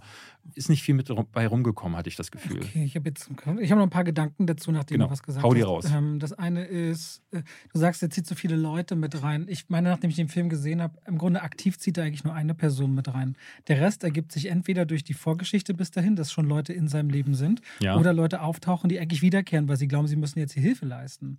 Und er gar nicht das einfordert. Das würde ich so ein bisschen. Er zieht äh, seine Tochter auf jeden Fall mit rein. Genau, da sage ich. Eine genau. Person zieht er mit rein, aber auch, weil er sich so sehr hasst, dass er sagt, eine Sache will er wenigstens noch gut machen, bevor er geht. Die Absicht aus seiner Sicht ist wahrscheinlich eine andere als die, die man von außen sieht. Dann gibt es so Szenen, weil du sagst, man sieht so wenig, wie er spielt. Ich finde eigentlich ganz oft, wenn immer ihm, wenn ihm zum Beispiel was auf den Boden fällt, allein der Blick zu wissen, ich kann mich da jetzt nicht runterbewegen das schaffe ich einfach nicht. Diese mhm. Machtlosigkeit immer wieder, auch dieses ständige Enttäuschtsein und sich das, und das Flüchten dann in die Lyrik, weil das eine andere Welt ist und andere Geschichten sind, äh, wo man vielleicht sich wieder frei fühlt, als würde ein so schwergewichtiger Mensch nochmal schwimmen können, mhm. wo man das Gewicht im Wasser nicht spürt. Ich finde das so super stark metaphorisch immer wieder erzählt. Ich fand das komplett total ergreifend, was er da darbietet. Und ich wollte darüber reden, dass du sagst, man erfährt nichts über sein Übergewicht. In einem anderen Film, wo Leute starken Alkoholismus haben oder Drogen, Drogenkonsum wird ja dann oft auch der Alkoholismus selbst nicht nochmal wahnsinnig äh, in den Vordergrund gestellt. Und das fand ich, macht gerade diese Sucht, das macht es so interessant. Diese Fresssucht ist so offensichtlich, dass man viel mehr Druck verspürt, darüber was wissen zu wollen, als über Leute mit einem Alkoholhintergrund, wo die Sucht mit Alkohol der Spielsucht ist. Aber Fand ich halt ein guter Vergleich wäre ähm, ein Film, mit dem ich auch immer meine Probleme hatte, Leaving Las Vegas. Ja, da wird's genau. Äh, hat er aber einen Oscar gekriegt? hat einen Oscar bekommen, ne, spielt er sich auch die Seele aus dem Leib, ist aber einer, den, wo ich wirklich sagen muss, den habe ich damals geguckt, dachte so, mhm, und äh, würde den mir auch nie wieder anschauen, weil ich den einfach, ich weiß nicht, ob es damit zu tun hat, dass ich da auch dann meine Augen ein bisschen vor verschließen möchte oder äh, dass ich mit dem Thema äh, nichts zu tun haben möchte, ne, weil man vielleicht dann Sorge hat, so, oh, vielleicht macht das zu viel mit einem. Aber ich fand den auch damals du guckst einem Mann beim Sterben zu und das ist nicht besonders unterhaltsam. Es ist aber auch nicht besonders facettenreich. Also, ne, wenn ein Film mich schon nicht unterhält, äh, dann möchte ich zumindest in den Zwischentönen mehr sehen. Hier ist es jetzt noch am ehesten, wo man sagen muss, äh, das Schauspiel, an dem man sich festklammern kann, wenn man sagt, so, okay, ich will jetzt einfach mal mega Schauspielleistung für zwei Stunden haben.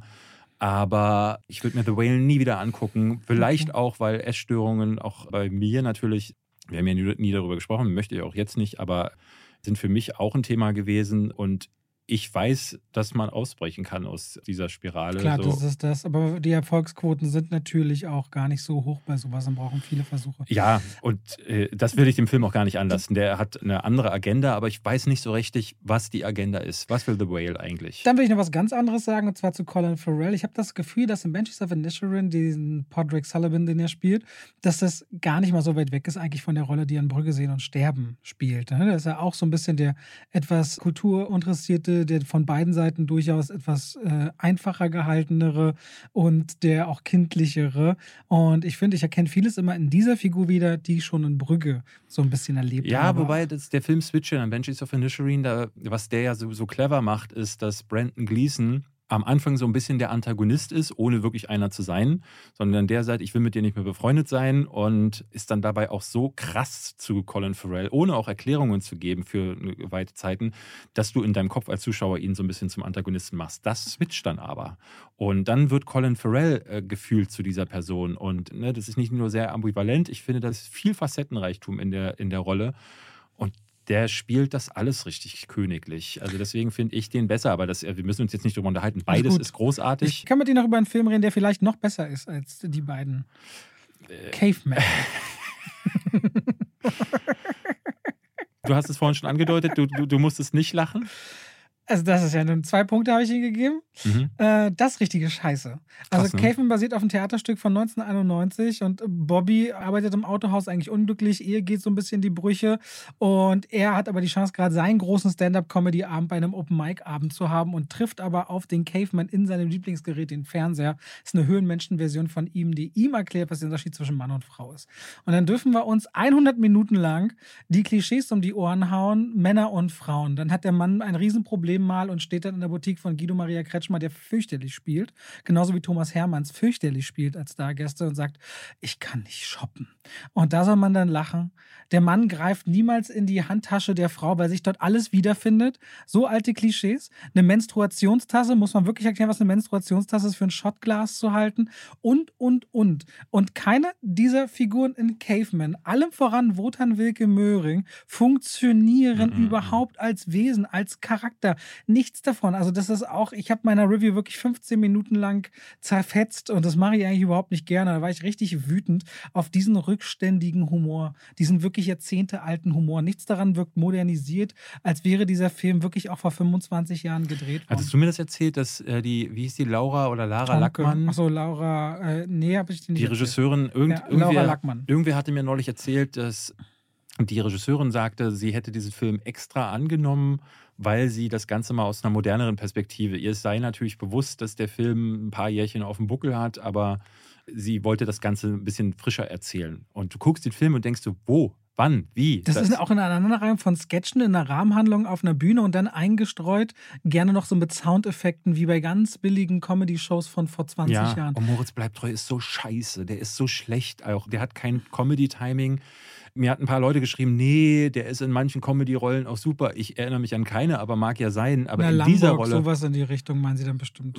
Aber ja, aber das sind ja schon diese typischen Komödien, die eigentlich keine sind, sondern da entsteht der Humor durch die mhm. Situationskomik. Hier soll der Humor ja durch Punchlines entstehen, die er zum Teil, ne, er macht es ja wie einen Mario Barth, dass er zum Teil auf der Bühne steht und sagt ja, meine Frau, die bemisst meine Zeit in, in Zeit, wo ich was vergessen habe. Haha, alle lachen und ich dachte so, oh Gott, ich will sterben, das ist ja furchtbar. Das ist wirklich krass. Also, und mir hatten auch ein paar Leute geschrieben, die den gesehen haben, die meinten, die sind in die Sneak hm, Preview Ganz viele sind aus der Sneak rausgegangen. Und das haben sie kaum ausgehalten.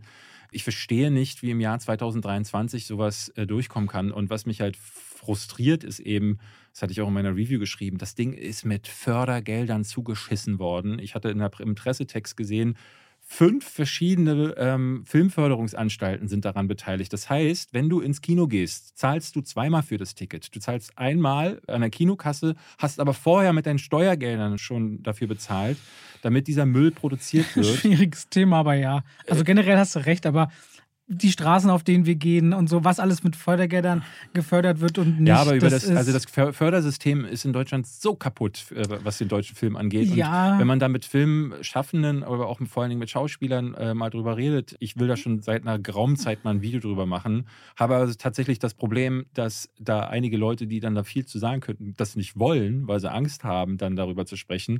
Aber das ist so krass, was da im Hintergrund, wie die sich das, das Mitspracherecht zuschaufeln, das Geld die, gegenseitig. Die, das Mitspracherecht Urheberrecht, auch von Sendeanstalten, die dann mehrere Deals haben und alle gefühlt im Drehbuch mit rumschreiben. Da kann Ja. nichts mehr bei rumkommen. Ich meine, das ist doch ein klares Statement. Caveman macht irgendwie die Hälfte der prognostizierten Zuschauerzahlen am Startwochenende und die Streamer, wo die Akteure freie Hand bekommen, kriegen sowas wie im Westen nichts Neues hin, was dann neunmal Oscar nominiert ist. Ja. Ich meine, wo geht diese Reise hier hin? Ne? Ich habe mich gestern mal wieder in der Tagesschau live im Fernsehen verirrt und habe davor deswegen den Werbeblock gesehen, wo sie natürlich Werbung über ihre kommenden Sendungen machen und Krimis und so. Und das sieht alles so schlecht aus. Es sieht alles so schlecht aus. Ich frage mich, warum guckt denn jemand lineares Fernsehen bei diesem Überangebot an Qualität, was die durch Streamer Sind das denn noch wird, ne? so viele oder ist das die Generation, die halt mit Fernsehen irgendwie groß geworden sind und jetzt auch. Na, ich würde schon so sagen, bei 45 plus gucken immer noch genug oder 50 Wahrscheinlich, plus ja. genug Fernsehen. Davon gibt es in diesem wird, Land sich, ja auch noch das wird genug. sich ändern. Ja, das geht ja auch runter. Auch bei so Quoten. Jetzt gerade dieses Dschungelcamp im Fernsehen. Ich glaube, die hatten mal, früher hatte sowas mal sieben, acht Millionen Zuschauer. Jetzt sind diese bei vier oder dreieinhalb oder so. Ich habe mal geguckt. Also deren Zuschauerzahlen haben sich halbiert innerhalb von zehn Ich Jahren. war ja ne? mit Kali, lag ich im Hotel abends. Ih. Äh, ja, ja. Wir haben uns aber nicht angefasst. Ah, dann ist er züchtig. Und sie meinte dann irgendwann, ey, im Hotel machen wir das häufiger mal, dass wir dann sagen, jetzt gucken wir auch mal Fernsehen, weil zu Hause haben wir kein Fernsehprogramm mehr. Dschungelcamp, mach das mal an. Und ich dachte schon so, warum? Und ja, ich will das mal sehen, ob das wirklich so schrecklich ist. Und dann haben wir das angeschaltet und es war wirklich so schrecklich. Das ist wirklich krass. Also erstmal passiert nichts. Und dann bei der Aftershow, die nennen sie die Stunde danach, Die sind richtig verloren, um Inhalte zu schaffen, die ja, günstig sind. und dann sollten so Leute wie Thorsten Legert, so ein Ex-Fußball, Der auch mal im Dschungelcamp Fußballspieler, war. der auch mal drin war. Und ich glaube dann die eine, die Kamps-Ehefrau, die früher bei, äh, wie heißt die?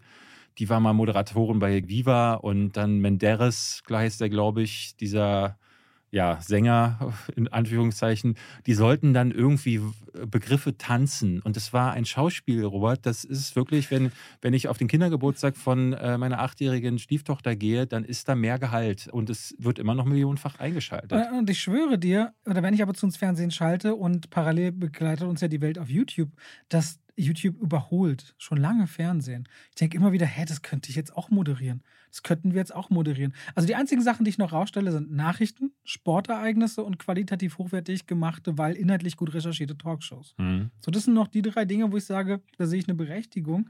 Für den Rest, ey, gucke ich mir HBO-Inhalte auf Sky an oder wenn auf Netflix was krasses kommt oder Disney von Fox Searchlight Filme hat, die auch wieder schön geschickt haben. 22 Oscar-Nominierungen für Disney. Mhm. Da müssten sie echt in Klammern Searchlight hinterschreiben. Naja, gut, kurzum haben wir eine kleine Abschweifung gemacht. Ich habe noch die Frau im Nebel gesehen, aber eigentlich will ich jetzt da gar nicht drüber reden mehr. Sag schlimm. doch wenigstens mal kurz, ich habe gesehen, du hast sieben von zehn gegeben. Ja, also dieser Film ist sehr untypisch. Du hast erst diesen Detektiven, der so viele Archetypen von Detektiven vereint, ne? Der Schlaflose, der den Cold Cases hinterherläuft, auch Einzelgänger. Normalerweise findest du eines von den dreien wieder. Und dann den komischen Fall, wo vielleicht doch nicht Suizid oder Selbstmord im Raum steht. Und dann trifft das in so eine Romanze ab, wo eigentlich sehr schöne Momente sind. Mein Problem ist, ich fand sie schauspielerisch richtig stark und ihn immer wieder bisschen merkwürdig. Dieser Moment des sich Verguckens, der Annäherung, irgendwie fühlte sich für mich diese Chemie nicht greifbar genug an. Ja, aber ich glaube, das ist kulturell bedingt. Genau, das glaube ich absolut auch. Ich habe den übrigens auf Koreanisch mit englischem Untertitel Mhm. gesehen, also volles Programm. Ich auch. Und dann fand ich aber sie immer wieder so stark, wie, wie so eine Spinne auch manchmal gefühlt um sein Leben greift. Also ich fand das, hatte mehrere interessante Ebenen, aber war auch zwischendurch sehr langweilig für mich. Also ich wusste nicht, der ist mir irgendwie viel zu lang mit zwei Stunden 18. Dann hast du mit sieben von zehn aber schon so eine Wertung gegeben, wo du. Ja, das ist so ein Film, wo ich weiß. Eine Anti-Shitstorm-Wertung. Nee, sowas mache ich eigentlich. Nee, Anti-Shitstorm nicht. Das Aber wenn du dich phasenweise gelangweilt hast, sind Nee, sieben ich von kann- zehn ja noch. Nee, da, ich weiß, ich habe manchmal das Gefühl, ich weiß, wann liegt es an mir und wann liegt es am Film. Aha. So, ich wollte jetzt genau so nicht hier äh, mit dem Tempo unterhalten werden, wie du sagst. Mhm. Ja, dann weiß ich aber auch, ja gut, dann habe ich mir jetzt zum falschen Zeitpunkt den falschen Film geholt. Ist halt kein weil, als ich, Parasite. weil als ich mir Bardo angeschaut habe, war ich genau in der richtigen Mut, mir drei Stunden langsame Bilder zu geben. Mhm. Und ich kann nicht den Film dafür verantwortlich machen. Es gibt Momente, wo ich merke, das langweilt mich jetzt wirklich, weil der Film nicht abliefert. Oder, naja, Robert, hast jetzt ein bisschen, bist du auch schuld. Und hier merkte ich, da bin ich auch schuld. Ja, mir hatten bei meiner Best-of-Liste des Jahres ganz viele Leute geschrieben, wie es mir denn einfallen würde, so einen banalen Krimi zum besten Film des Jahres zu erheben. Ist das dein Ähm, bester Film des Jahres? Ich fand, das war mein bester Film äh, des Jahres letztes Jahr, neben She Said. Äh, Fände ich mal Oscar nominiert, David. Nee, habe ich auch. Bist du überhaupt vom Fach? Bin ich schockiert. äh, fand ich, also, Habe ich mich aber auch gewundert. Ich habe nochmal geguckt. Ich dachte, der wäre für bester internationaler Film nominiert. äh, also hätte ich, ich hätte meine Stieftochter darauf verwettet. Ist mein Chacha Real Smooth eigentlich drin? Nee, ne? Natürlich nicht. Aber mit Coda habe ich damals super recht gehabt. Da hast du super recht gehabt, das stimmt allerdings, ja. ja. Wir haben, auch wir haben manchmal Unrecht, super Unrecht sogar. Äh, in dem Fall bei Frau Nebel. Ich stehe dazu, ich fand den ganz, ganz brillant. Vor allen Dingen die Inszenierung, der ist geschnitten wie von einem jungen Gott, vielleicht auch von einem Mittel. Es ging Mittel doch jetzt darum, dass ich kurz was dazu sage. Ich wollte doch auch nur ganz kurz, Okay, so, weil wir haben jetzt das letzte Mal im Dezember darüber gesprochen. Das muss man natürlich auch nochmal sagen. Und jetzt kommt er in die Kinos. Also lasst euch von Robert nicht bequatschen. Könnt ihr ab heute gucken. Frau im Nebel. Ah. Decision to Leave heißt er im Original, Ja. falls ihr irgendwo eine OV-Vorführung seht. Und ist der neue Film von Park Chan-wook, den ja viele von Oldboy oder äh, Sympathy for Mr. Vengeance oder im internationalen Raum hat der The Stoker Handmaiden gemacht. Hand Stoker, genau, auch Genau. sehr gut. Also, Mit Stoker ist er auch so ein bisschen zu vergleichen. Nicht ganz so viele Intrigen, aber so vom Tempo her und der erotischen Klasse. So, So, jetzt reden wir über unseren Podcast. War gut. war gut. Die 100 Folgen waren gut. Ich habe mal vorhin durchgeguckt durch die äh, letzten 100 Folgen und zwar äh, bin ich hängen geblieben an den Titeln. Die sich David übrigens zu 85 Prozent mindestens alle immer ausdenkt. Am Anfang haben wir das schon immer so. Äh, Ey, wow, am 4. Februar ging die erste Folge online und heute haben wir dann den. war das den, im Februar? Ja, Ach, 4. guck. Februar die erste Folge und diese Folge geht jetzt am 2. Februar online. Also wir sind wirklich genau folgentechnisch zwei Jahre dann jetzt dabei. Ja, das war ein wilder Ritt, muss ich sagen. Ich hatte nochmal geschaut, wir hatten viele schöne Gäste. Ne? Dietmar Wunder war dabei. Wir hatten dann auch Kollegen, äh, Sebastian von Filmstarts, Yves von Yves. Moviepilot. Seit die da sind, bin ich mit denen sogar relativ dicke, muss ich Ja, man hat auch sagen. wieder gemerkt im Kinosaal, ne? Gute Ja. Stimmung, ist wirklich sehr schön. Dann hatten wir natürlich Hand of Blood, Max hatten wir Genau. Und als erster Gast war Urst, äh, Urst. Urst der Typ dabei, was auch irgendwie. äh, Aber den habe ich nicht vergessen, der war sehr sympathisch. Genau, ich weiß noch, dass der ein richtig gutes Trivia dabei hatte. Der hatte. Über Kampfpiloten. Ach, das weißt du auch noch, siehst du? Ja, das ging um Hells Beate. Angels von gen- Beate Use und Hells Angels, Howard Hughes. Er hatte so ein ewig langes Trivia und ich konnte auch relativ viel dann erzählen dazu. Das Ja, war, ja. Das war, ja, ich vergesse doch nichts, David. Wir hatten am Anfang noch, äh, das muss man dazu sagen, das war so ein bisschen so eine Reise. Man findet sich ja dann auch so ein bisschen. Und die ersten Folgen waren noch so, ich weiß noch, wir standen da auch so ein bisschen gegeneinander. Ich kam ja gerade von einem Podcast, also war so ein bisschen Zeit dazwischen, aber ich war es von dem Podcast Und dann wolltest gewohnt. du mal Erfolg haben. Äh, nee, darum. ja, endlich mal jemand, mit dem ich den Podcast mache, der mit dem Erfolg auch vorprogrammiert ist. Nee, mir ging es dann aber so rum, den Podcast zu programmieren. Also sprich, ich wollte immer äh, ganz klar, wann kommt welcher Part, was ist das Hauptthema, über das wir sprechen. Aber Und- ich habe damals vorgeschlagen, dass wir mit einem Trivia immer starten. Hast du? Ja, Wirklich? sowohl den Titel, zwei wie Pech und Schwefel wolltest du, oder wie Schwafel. Und dafür beißt du dir heute in den Arsch. In der allerersten, wer, wer beißt wer in den Arsch? Dafür würdest du dir heute, glaube ich, in den Arsch beißen, dass du Für das den Wort- Titel? Nein, für das Trivia. Ach so, ja, kann sein. Aber naja, schon. Aber ich weiß noch, bei der Konzeption habe ich das als erstes vorgeschlagen und da meintest du, das findest du eine ganz gute Idee, dass wir mit Anekdoten oder, Genau, ja. skurrilen Geschichten oder irgendwas Wir reinstarten hatten in den sollen. ersten Folgen ja auch noch, am Ende war es ja eine Zeit lang so, dass wir immer eine Top 5 gemacht haben, aber davor haben wir immer mit unserer Anekdote aus der Filmbranche und ich glaube, das haben wir so nach fünf Folgen oder so haben wir Ich dachte, das kann nur noch peinliche Dinge, In der- ich- die ich, ich- gar nicht weitertragen möchte. Ja, zum Teil sind so Sachen, da willst du nicht drüber reden. Dann waren so auch so ein paar Sachen, und ich muss auch sagen, ich habe mich dann an vieles auch nicht mehr erinnert. Aber es gab jetzt in den letzten Jahren, in den letzten zwei, gab es immer mal so Momente, wo ich dachte, ach, wenn wir das nochmal zurückbringen, dann würde mir jetzt gerade wieder was einfallen. Erst neulich habe ich an irgendeine Anekdote gedacht, dachte ich, das wäre für genau diesen Part. Vielleicht holen wir das nochmal wenn irgendwann wenn zurück. uns da was einfällt. Wir hatten äh, sehr lustige Titel auch, woran man auch so ein bisschen erkannt hat, äh, dass am Anfang war alles noch sehr ernst. Ja, wir hatten Sexismus, gleich mehrfach äh, war da drin, äh, unter anderem in Monster Hunter Sexismus und Filmpreise. Wir hatten aber auch, ist das Kunst oder kann das weg? Und wer braucht die Streaming-Anbieter? Äh, wir haben über was darf Kino eigentlich gesprochen, die besten YouTube-Kanäle und Webseiten für Filmfans und die Schlechtheit des deutschen Films. Und unter anderem auch, uns wurde neulich mal vorgeworfen, äh, was heißt vorgeworfen? Jemand hat uns geschrieben, wir reden so wenig über Frauen. Es gab eine Folge, die hat sich nur über Frauen gedreht, die Frauenfolge. Aber es gab auch genug Folgen, wo wir Männer porträtiert haben und Ja. wir haben bisher noch keine Frau porträtiert. Deswegen wollten wir das auch mal. Äh, Werden wir auch jetzt sehr bald. Ja. Ähm, das so. möchte ich jetzt gern bald machen. Na, dann lass uns das mal tun. Nächste dann, Woche. Äh, zu Tar würde das doch pers äh, perfekt so, passen. der startet aber Anfang besten, März. eine der besten Schauspielerinnen aller Zeiten, die auch auf meiner Liste vielleicht sein könnte, Ja. ist da äh, auf jeden Fall Oscar nominiert. Mein Lieblingstitel aus all der Zeit ist übrigens Zwei Schwänze für den Poposchrauber. Das, das hat mir auch ein bisschen Klickeinbruch, glaube ich. Ja? Wir hatten so einige Titel, wo ich gedacht habe, so, ah, würde man die heute noch so machen? Manchmal ist auch komisch, welche Folgen besonders erfolgreich sind. Zum Beispiel hier Schön ist anders, aber schlecht war es nicht. Eine vorvorletzte Folge, also gerade so um Weihnachten rum, so Jahresrückblicke. Mhm. Die von Dietmar Wunder ist total viel geklickt worden. Die über toxische Fans bei Herr der Ringe ja. hatte zum Beispiel auch ziemlich viel Zulauf. Ähm, Hand of Blood als Gast wollten die Leute hören. Eve als Gast ist die am meisten gehörte Ja, ja, Folge. Eve ist super erfolgreich Tatsächlich, ähm, das ist das am allermeisten. Und es ist immer wieder mal sehr interessant, wo Leute sehr viel reinklicken oder sagen, oh, das ist jetzt irgendwie weniger spannend. Da können wir auch gar nicht so richtig drauf ab, aus, ablesen. Aber ihr seid mehr geworden. Ihr seid im Laufe dieses Jahres wieder mehr geworden. Und dafür möchten wir uns natürlich auch ganz herzlich bedanken, dass genau. ihr immer äh, so fleißig dabei seid und auch für das Anmeckern, wenn wir mal einen Tag zu spät dran sind oder so. Wir hatten tatsächlich überlegt, ganz kurz, ob wir für diese 100. Folge was Besonderes machen. Und mit besonders meine ich jetzt nicht irgendwie einen Gast oder so, sondern äh, ich hatte gedacht, so, ah, vielleicht könnte man mal eine Live-Show machen. Eine Live-Show hier in Berlin oder wo auch immer. Für 150 Euro Eintritt hast du gesagt. Das war mein Plan, ja. So. 150 Euro Eintritt. äh, nee, 100 Euro für die 100. Folge. 100 Kinder Euro. zahlen extra.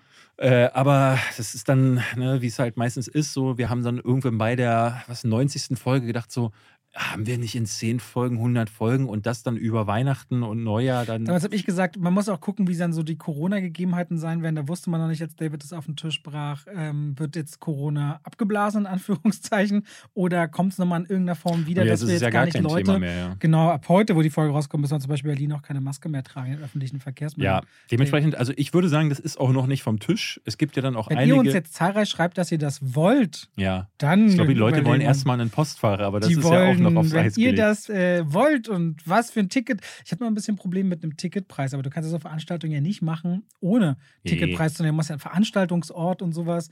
Also müssen schon 300 Euro pro Ticket, sonst läuft das ja nicht. Naja, ich finde. Ich, ich, was kostet sowas? Was nehmen Leute? 25, 20? Was hatten wir bei den Lästerschwestern? Na, Inflation bestimmt 25 muss man bestimmt nehmen, würde ich, oder? Nee, bei den Lästerschwestern war das Ding, ähm, wir hatten zwei Preise. Und das, Zweise. Äh, Zweise, genau. Und das Problem war, der Veranstalter hatte uns die Preise vorgegeben. Und dann hieß es, 23 Euro irgendwas, glaube ich. Mhm. Und äh, da meinte ich so, boah, das ist aber ganz schön viel. Ich habe da jetzt keine Preise im Kopf, also was normalerweise kosten musste, aber ich glaube so 23 oder sogar noch mehr.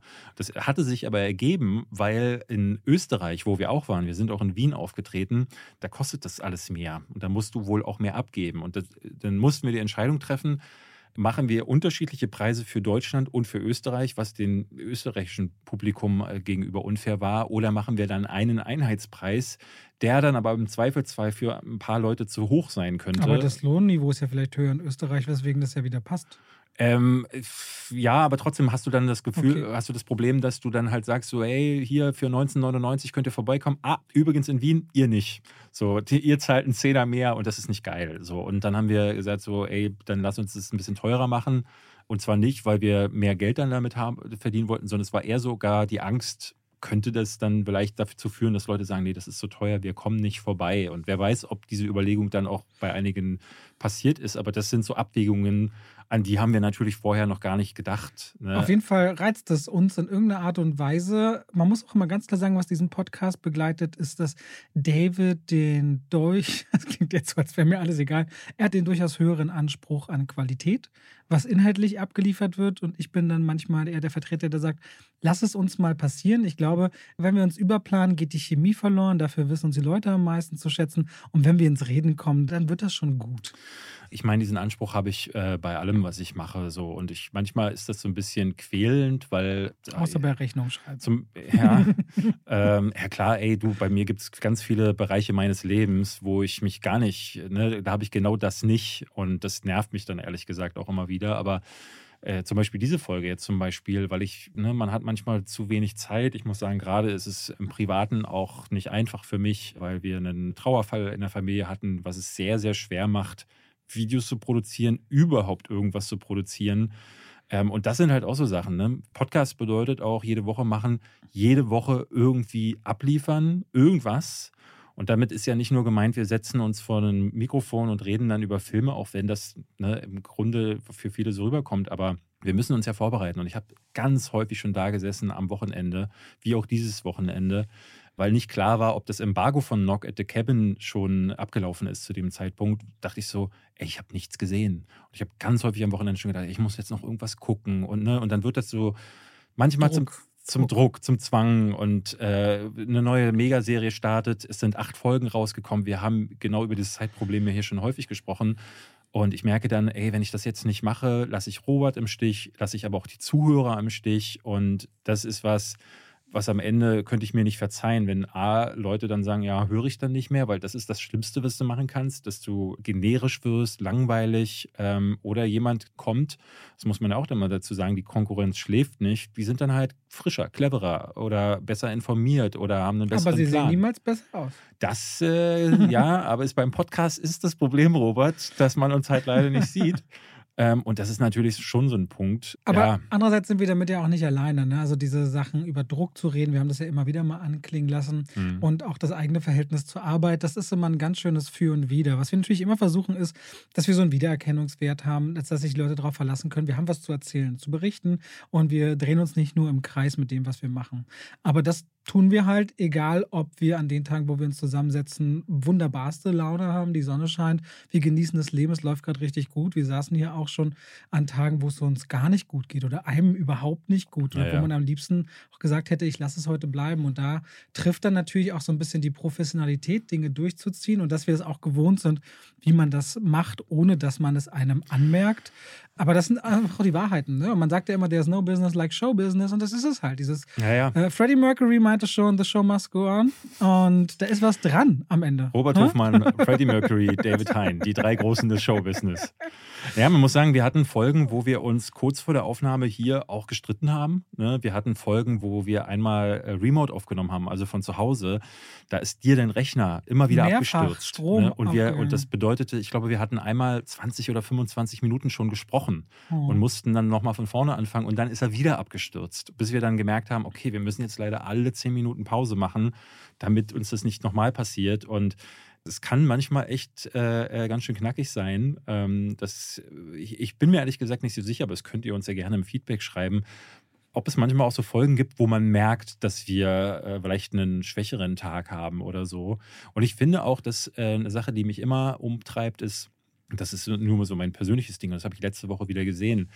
Wenn du so frei Schnauze redest, und ich bin ja jemand, der sowieso sehr, ne, da sprudeln ja Dinge raus. Wir hatten im Podcast auch schon zwei, drei Momente, wo ich gesagt habe, dann ganz kurz mal einmal Stopp. David, bist du sicher, dass du das so sagen willst? Aber man muss sagen, im Vergleich zu den Lester-Schwestern, da gab es solche Momente irgendwann jeden Podcast. Aber Und ich passe ja auch auf dich auf. Ja, ja, aber ich habe mich auch verändert, muss ich sagen. Ne? Absolut. Wir passen Ja, ja. aufeinander auf. Früher, früher wollte ich An- unbedingt auch anecken. anecken. und ich war auch, glaube ich, immer wütend. Ähm, Aber ihr hattet natürlich auch Themen, die zum Anecken einladen, weil es einfach eklig ist, über was man da teilweise redet. ja, aber ich bin auch eklig geworden. Also das muss man echt sagen. Ich habe mich über Leute erhoben äh, in diesem Podcast und habe letzten Endes nichts anderes gemacht, weil ich, ne, du lästerst.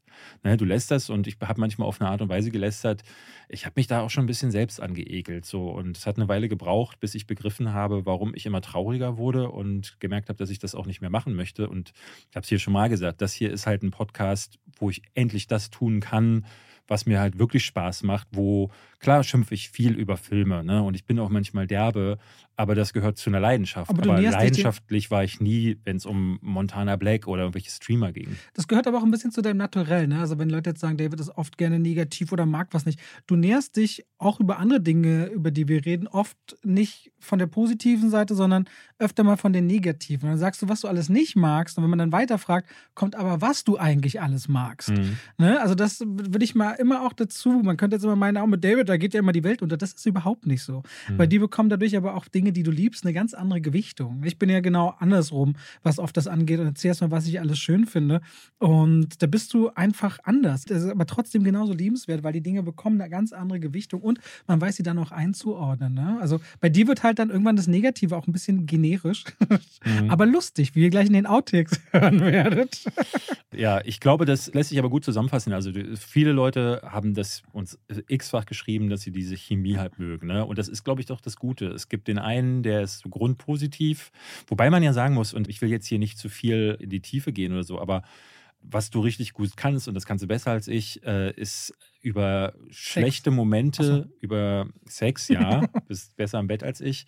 Wenn es dir nicht gut geht oder du mal keinen Bock hast, merke ich dir das auch. Also ich kenne dich mittlerweile gut genug, ich merke es, aber auch auf eine Aufnahme, man merkt es nicht so. Und da bist du äh, deutlich professioneller in der Hinsicht und da, Hast du gerade gesagt, ich kann besser lügen, mehr oder weniger. Naja, nee, aber ich glaube, man muss sagen, auch bei dir ist ja nicht immer alles Friede, Feuer, Eierkuchen. Ne? Und ich, du hast manchmal so, deswegen hatte ich eben gerade das gesagt mit dem Movie Trivia. Wir hatten schon einige Folgen, wo du gesagt hast, oh, ich hasse das. Ich, ja, du hast das. Ich hasse ne? das. Ich hasse das, dieses Trivia rauszusuchen. Manchmal sind die ganz toll und ich lerne was. Und wenn ich es dann geschafft habe und weiß, jetzt kann ich es präsentieren, dann ist auch toll. Aber wie oft ich da sitze und sage, ich habe jetzt keine Lust. Ich merke richtig, wie das Kind in mir rauskommt und sagt, scheiß auf dieses Trivia so, ich weiß, alle mögen es, aber sucht euch da selber welche raus oder schickt sie mir zu, dann lese ich sie ab. Oh, jetzt kriege ich, ich wirklich welche. Nee, was ich aber damit sagen will, ist, manchmal hat man so viel zu tun, ich habe einfach keine Lust. Ich hatte es auch schon mit hm. David, der dann gesagt hat, soll man dann lieber Pause machen. Also David ist der Erste, der auch sagt immer, Robert, wenn du eine Pause brauchst oder so, sag es. Und ich habe dann auch gesagt, das hat gar nichts mit dem Podcast zu tun. Und das ist meine Einstellung zu meiner Arbeit, die, und das ist gar nicht zu viel Arbeit, aber Überhand in meinen Gedanken ganz mhm. oft hat. Und daran arbeite ich jetzt erst seit kurzem wieder ganz viel, weil es mehr geworden ist in den letzten Monaten. Und so ist vielleicht dann auch, wenn man älter wird und erfahrener wird, das ist gerade wieder so eine Phase, die dann manchmal anstrengend ist für den Kopf. Aber ja, ich hasse es, Trivia rauszusuchen. Mhm. Vor allem, weil David das dann auch alles ordentlicher macht. Und wenn es dann historische Trivia sind, dann kennt ihr immer noch jeden Film ab den 50ern. So und sagt das immer so wie, ne, hat man ja gesehen. Und ich denke so, nee, Mann, Alter, aber jetzt tue ich jetzt so, jetzt nick ich mal hier.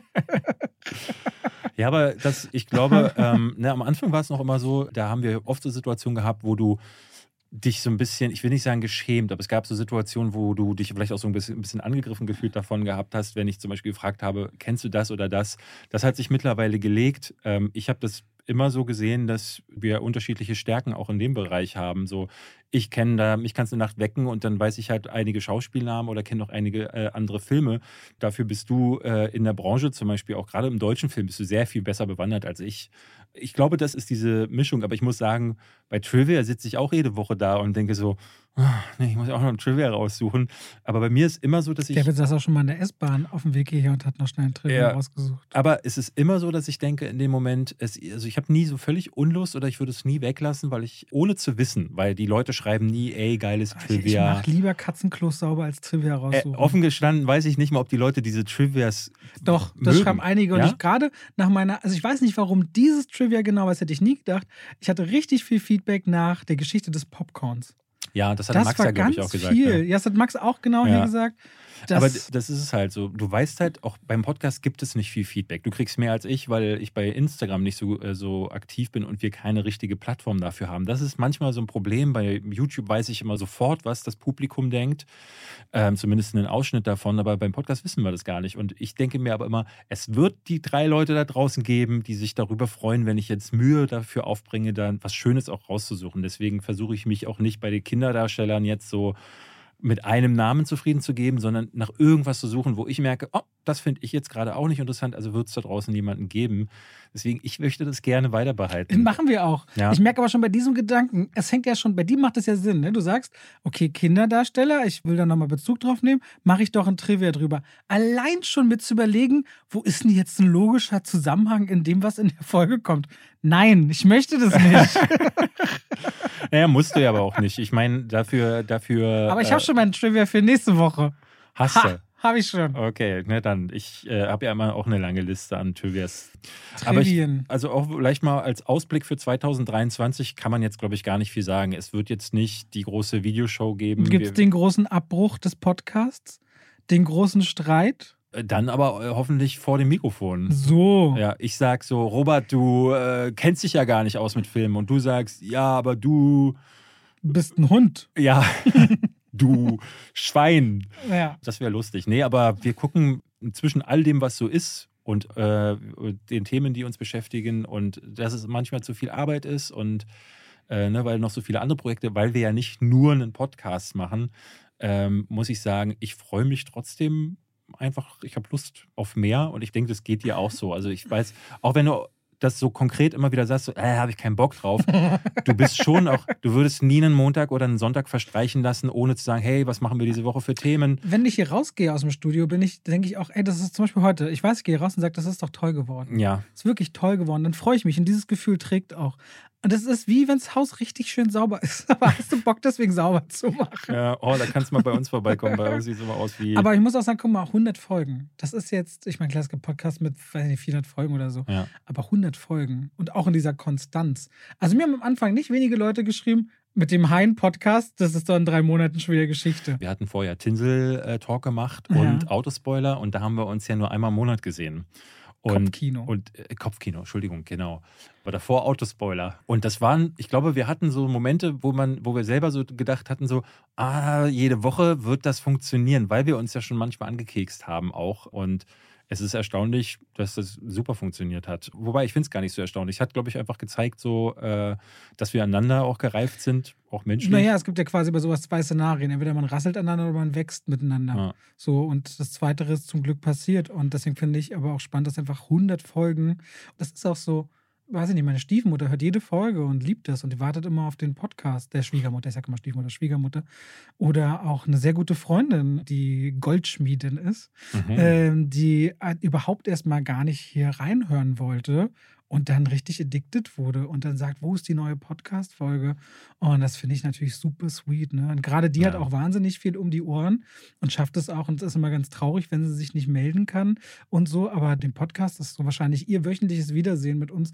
Also ich finde das ganz äh, toll zu sehen und ich, äh, jede Woche wirklich Nachrichten voller Liebe. Nur an diesem Wochenende war ich in einem Klemmbausteineladen. Steht so ein Mann neben mir, sagt Entschuldigung, Herr Hofmann, ich, ist jetzt ein bisschen komisch, aber ich wollte Ihnen mal was sagen. Ich so, okay. Wie eigentlich immer kommt dann so nette Worte, man tauscht sich aus. Also vor so neun Folgen oder so haben sie mal gesagt, Sie könnten jetzt auch nichts machen mit der ganzen Ukraine-Situation. Was soll man schon machen? Sie können was machen, Herr Hofmann. Sie haben nämlich Reichweite. Und ich so, Und wie machst du das da soll, was? das soll ich jetzt gesagt haben? Das passt doch gar nicht zu mir. Ich bin doch der Erste, der immer sagt, wir haben doch Reichweite, wir können doch zumindest thematisieren, damit Ja. die Leute drüber nachdenken. Habe ich ihn gebeten, bitte mir mal die Folge und die Timestamps zu schicken per Instagram, damit ich mir das anhören kann. Nee. Habe ich noch nicht bekommen. Es Wirkt jetzt nicht wie das, was, was du gesagt hast, aber ich kenne mich gut genug, um zu glauben, dass ich das auch nicht gesagt hätte. Also das äh, weiß ich auch nicht. Kam mir auch, meinte ich, sind Sie sicher? Ja, ja, ich konnte Ja. ja jede Folge mit Ihnen und Herrn Hein. Und ich so, okay, war so random auf dem Samstag, so ein Mini, so ein Diss. Ja. Aber auch das muss man natürlich annehmen können. Das kommt zwar so gut wie nie vor, aber ähm, da hätte ich mir jetzt gewünscht, nochmal dann drüber nachhören zu können. Was Ah, es ist manchmal echt so schwierig, so, also ohne dieses Fass jetzt auch aufmachen zu wollen, aber so, ne, man wird ja dann nicht nur als derjenige, der ins Kino geht und seinen Job machen muss auf dieser Ebene, sondern man ist ja dann auch immer noch Influencer.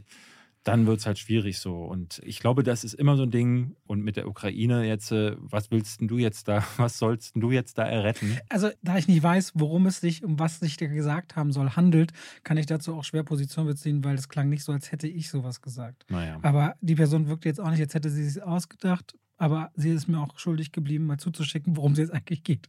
Und mehr konnte ich nicht anbieten in dem Moment, als zu sagen, okay, höre ich mir an, schick mir bitte, worum es dabei geht. Was meinst du denn gerade? Vielleicht kommt ja noch was. Vielleicht kommt Bin noch sehr- was, da weiß ja er auch anscheinend diesen anders. Podcast hört, ist er jetzt noch noch mal reminded worden. Gut, Leute, dann Okay, würde ich sagen, wir haben noch ein äh, Best Bringst du nächste Woche in Dalmatina mit eigentlich? Was? 101 Ja, Folgen. äh, ach, also, äh, die Autoren von Caveman schreiben jetzt auch deine Dialoge für den Podcast. so sehe ein ich. Monolog, wenn ich alleine rede, du Idiot. Ich habe mich aber mit dir unterhalten. du so, dann halt, wurde dein Part, der mich wiederum so einordnet und Ja. abwertet, mitgeschrieben. sozusagen. Aha, war es dann wieder war- gut oder nicht? Ähm, Weil da hätten die Caveman-Autoren, wenn sie deinen Text geschrieben haben, auch sich selbst abgewertet mit ihrer Caveman-Arbeit. Siehst du? So, also die So haben das. Ja, ja, ja. Ich habe gestern gelernt, assistierte Evolution. Das gibt es jetzt. Guck. Mhm. Willst du erklären, was es ist? Oder wir Es gibt eine kleine Insel im Pazifik, wo die Hauptfortpflanzungszone ist von grünen Riesenschildkröten, die 200 Kilo wiegen. Und aufgrund des steigenden Meeresspiegels haben die, wenn sie ihre Eier ablegen, legen die die in die Sandschicht ab, wo die Eier auch schlüpfen können. Aber dann steigt der Wasserspiegel so an, dass die Eier nass werden und da schlüpfen keine Schildkröten mehr nach. Also haben auf der Argo ist ein Forschungsschiff, die von Australien die Genehmigung bekommen, weil die eigentlich immer die Philosophie gehabt haben, man überlässt alles der Natur, ähm, die Chance bekommen, dort eben einzugreifen so, dass man quasi so Zäune zum Beispiel baut um Felsen, weil da viele Vögel auch sind. Die haben über Jahrhunderte oder Jahrzehnte so viel abgekotet, dass daraus wie Kalksteine geworden sind und Pflanzen, die den ganzen Sand befestigen. Und die Schildkröten versuchen, weil die bis zu 20.000 Schildkröten sind, die da ablegen und keinen Ablageort finden, da hochzukommen und fallen hundertehaft auf den Rücken. Und dort ist wie ein riesiger Friedhof an toten Riesenschildkröten jedes Jahr zu beobachten. Also haben die da Zäune rumgestellt und gleichzeitig sind die Tigerhaie überfressen von all diesen Kadavern und haben eine Überpopulation. Und dementsprechend greifen dort jetzt die Menschen ein und daher kommt der Begriff Assisted Evolution. Okay. So, das ist assistierte Evolution. Ich glaube, das bräuchte es auch bei einigen, erklärt, bei, bei einigen. Zuschauern vom Dschungelcamp. So, Nicht allen, so. nicht allen, aber einigen. So, wir beenden das Ganze mit einer Sammlung aus den schönsten Outtakes. Anekdoten. Da haben wir noch mal zehn Minuten für euch. Macht's gut, wir hören uns nächste Woche. Tschüss. Läuft das schon? Wie lange dauert denn das? Wirklich jetzt? Können wir jetzt aufnehmen endlich, ja? Ja? Bist du heiß? Die Firma wird umbenannt in Auf die Nerven. Auf die Nerven. Auf die David, Nerven. bist du bereit? Ja. Herzlich willkommen zu Zwei wie Pech und Schwafel. So, das nehmen wir jetzt für immer. Jesus, Jesus, Jesus, Jesus, Gott, Gott, Gott, Gott, Bibel, Bibel. Von hohen Goldstra Geldstrafen bis zu zwei Goldstrafen. Goldstrafen in deinem Fall, Robert. Ähm, wenn man Gold hat, dann wird das einem abgenommen. Stimmt gar nicht so. Krise kann auch geil sein, Robert. Sehr dumpf, aber extrem voll mit, mit, mit, mit, mit, mit, mit. Ich muss oder Pipi, wir müssen Ich kurz muss Pause auch machen. krass pu- pu- Dann gehen wir jetzt beide einfach. Aber dann könnt ihr uns ja sagen, So, was sind euer Lieblings-Batman? dass jetzt, wenn ich sage, meine ich, wir haben gar keine Möglichkeit, dass ihr uns das irgendwo sagen könnt, aber ihr könntet einen eigenen Podcast machen, den schickt ihr uns So. und, Und dann, fertig. und dann hört sich Robert den nicht an. Leute, habt ihr nicht auch manchmal das Gefühl, jetzt ein Kilo Nüsse bei diesem Film? Nee, Alien 1, nee, habe ich nicht gesehen. Aber dann auf Jamie Foxx neuer Sendung oder so eine Pickelausdrücker-Sendung, da bist du voll informiert. Was ist das denn? Diese Plätzchen wären jetzt richtig gut, weil Gott das so will. So, Schulden und Geld verdienen bringt einem manchmal, glaube ich, Dinge zu tun, auf die man nicht unbedingt Lust hatte. Ich liebe dich doch auch. Ich lass mich nicht. Ich liebe so die Bromance, die sich da auftut. Es ist eine wirkliche, es ist eine wirkliche, richtig süße Bromance. Du hast alle Zeit der Welt. Kann ja sein, dass es ein Kalender gewesen ist, den sie einfach verfilmt haben und sind dann zufälligerweise, haben dann die beiden Hauptdarsteller angefangen zu ficken am Set. Sei nicht böse, nicht jeder kann alles. Man muss den Hut, den Mantel, sein Popcorn abgeben an der Mhm. Garderobe. Okay. Man darf nichts zu essen mit reinnehmen. Dann kommt er schon wieder rein, sagt natürlich wie immer nichts. Sie sagt, "Hm, fick mich. Und dann fickt er sie. Und zwar in so einem Material, was wirklich hart an der Grenze ist. Ne? Das ist Softporno, muss man ganz Ja, klar, klar. sagen. Und dann läuft wieder diese Musik, bei der ich nicht sagen kann, bin ich jetzt zufällig falsch abgebogen und in irgendeinem äh, äh, Assi-Club gelandet. Und dann hört das nicht auf. Dann fängt das von vorne an. Dann Ja. stehen sie wieder irgendwo rum, Sonne ist untergegangen, er kommt rein, er hat immer so einen Blick zwischen äh, Schlaganfall und des Kokses alle. Und sie ist halt nur. Zwischen Schlaganfall und das ja, ne, er, guckt immer so, er guckt immer so, er guckt ja gar nicht. Das ist ja keine. Das ist der Ah. schlechteste Schauspieler, den ich je gesehen habe. Es gibt diese eine Situation, wo er so sich aufregen soll. Und es ist so, da passiert in seinem Gesicht auch einfach gar nichts. Also Der ist wirklich sehr, sehr schlecht. Der ist wirklich richtig Der ist schlecht. übel. Der ist richtig mies. Die Leute wissen, dass das Shit ist und haben das aber trotzdem alle geguckt. Ich könnte das hier Stunden mit dir machen. Ich weiß, äh, ich nicht. Einer meiner großen Favoriten war natürlich Udo Lindenberg. Ich würde denn das mit dem Vampir sehen, aber dann ist noch ein anderer Vampir da und dann am Ende äh, weiß ich gar nicht, wie das endet und deswegen endet der auch einfach so und dann sind die nach Hause gegangen, haben gesagt so, ey Leute, wir haben das. Das ist unfassbar. Da sieht man nur Mumus und Pullermänner. Zwischen zwei Zwetschgenzweigen sitzen zwei zwitschernde Schwalben. Habt ihr nicht manchmal das Gefühl, oh, hätte ich doch noch einen 5-Kilo-Sack Reis zu Hause? der dann umfällt, äh, wenn Robert Hofmann mal wieder einzelne Videos hochlädt. Wenn so eine gehirnamputierte Schnecke ähm, Mhm. dann aber auch noch die, so eine Parasitenlarve oben im Kopf hat, also gar nichts mehr an Gehirnleistung äh, äh, zu, zu nachzuweisen ist. Und die schreibt ein Drehbuch.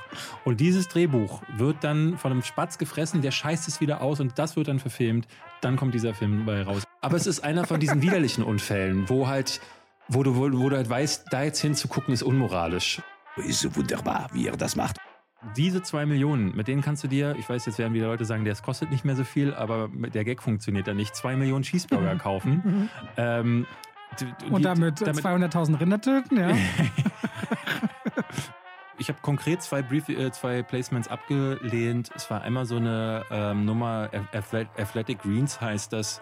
Ähm, da fand ich Habe halt ich auch bekommen, aber habe ich gleich recherchiert, die sind nicht vegan komplett, da bin ich schon mal raus gewesen. Genau, aber was sie auch machen, ähm, es ist so ein bisschen, es wird den Leuten vermittelt, dass du nur durch, wenn du dein, deine drei Rüben pro Tag isst, dann wirst du niemals Krebs bekommen. Und das ist, das geht dann schon sehr in diese Schwurbler-Ecke.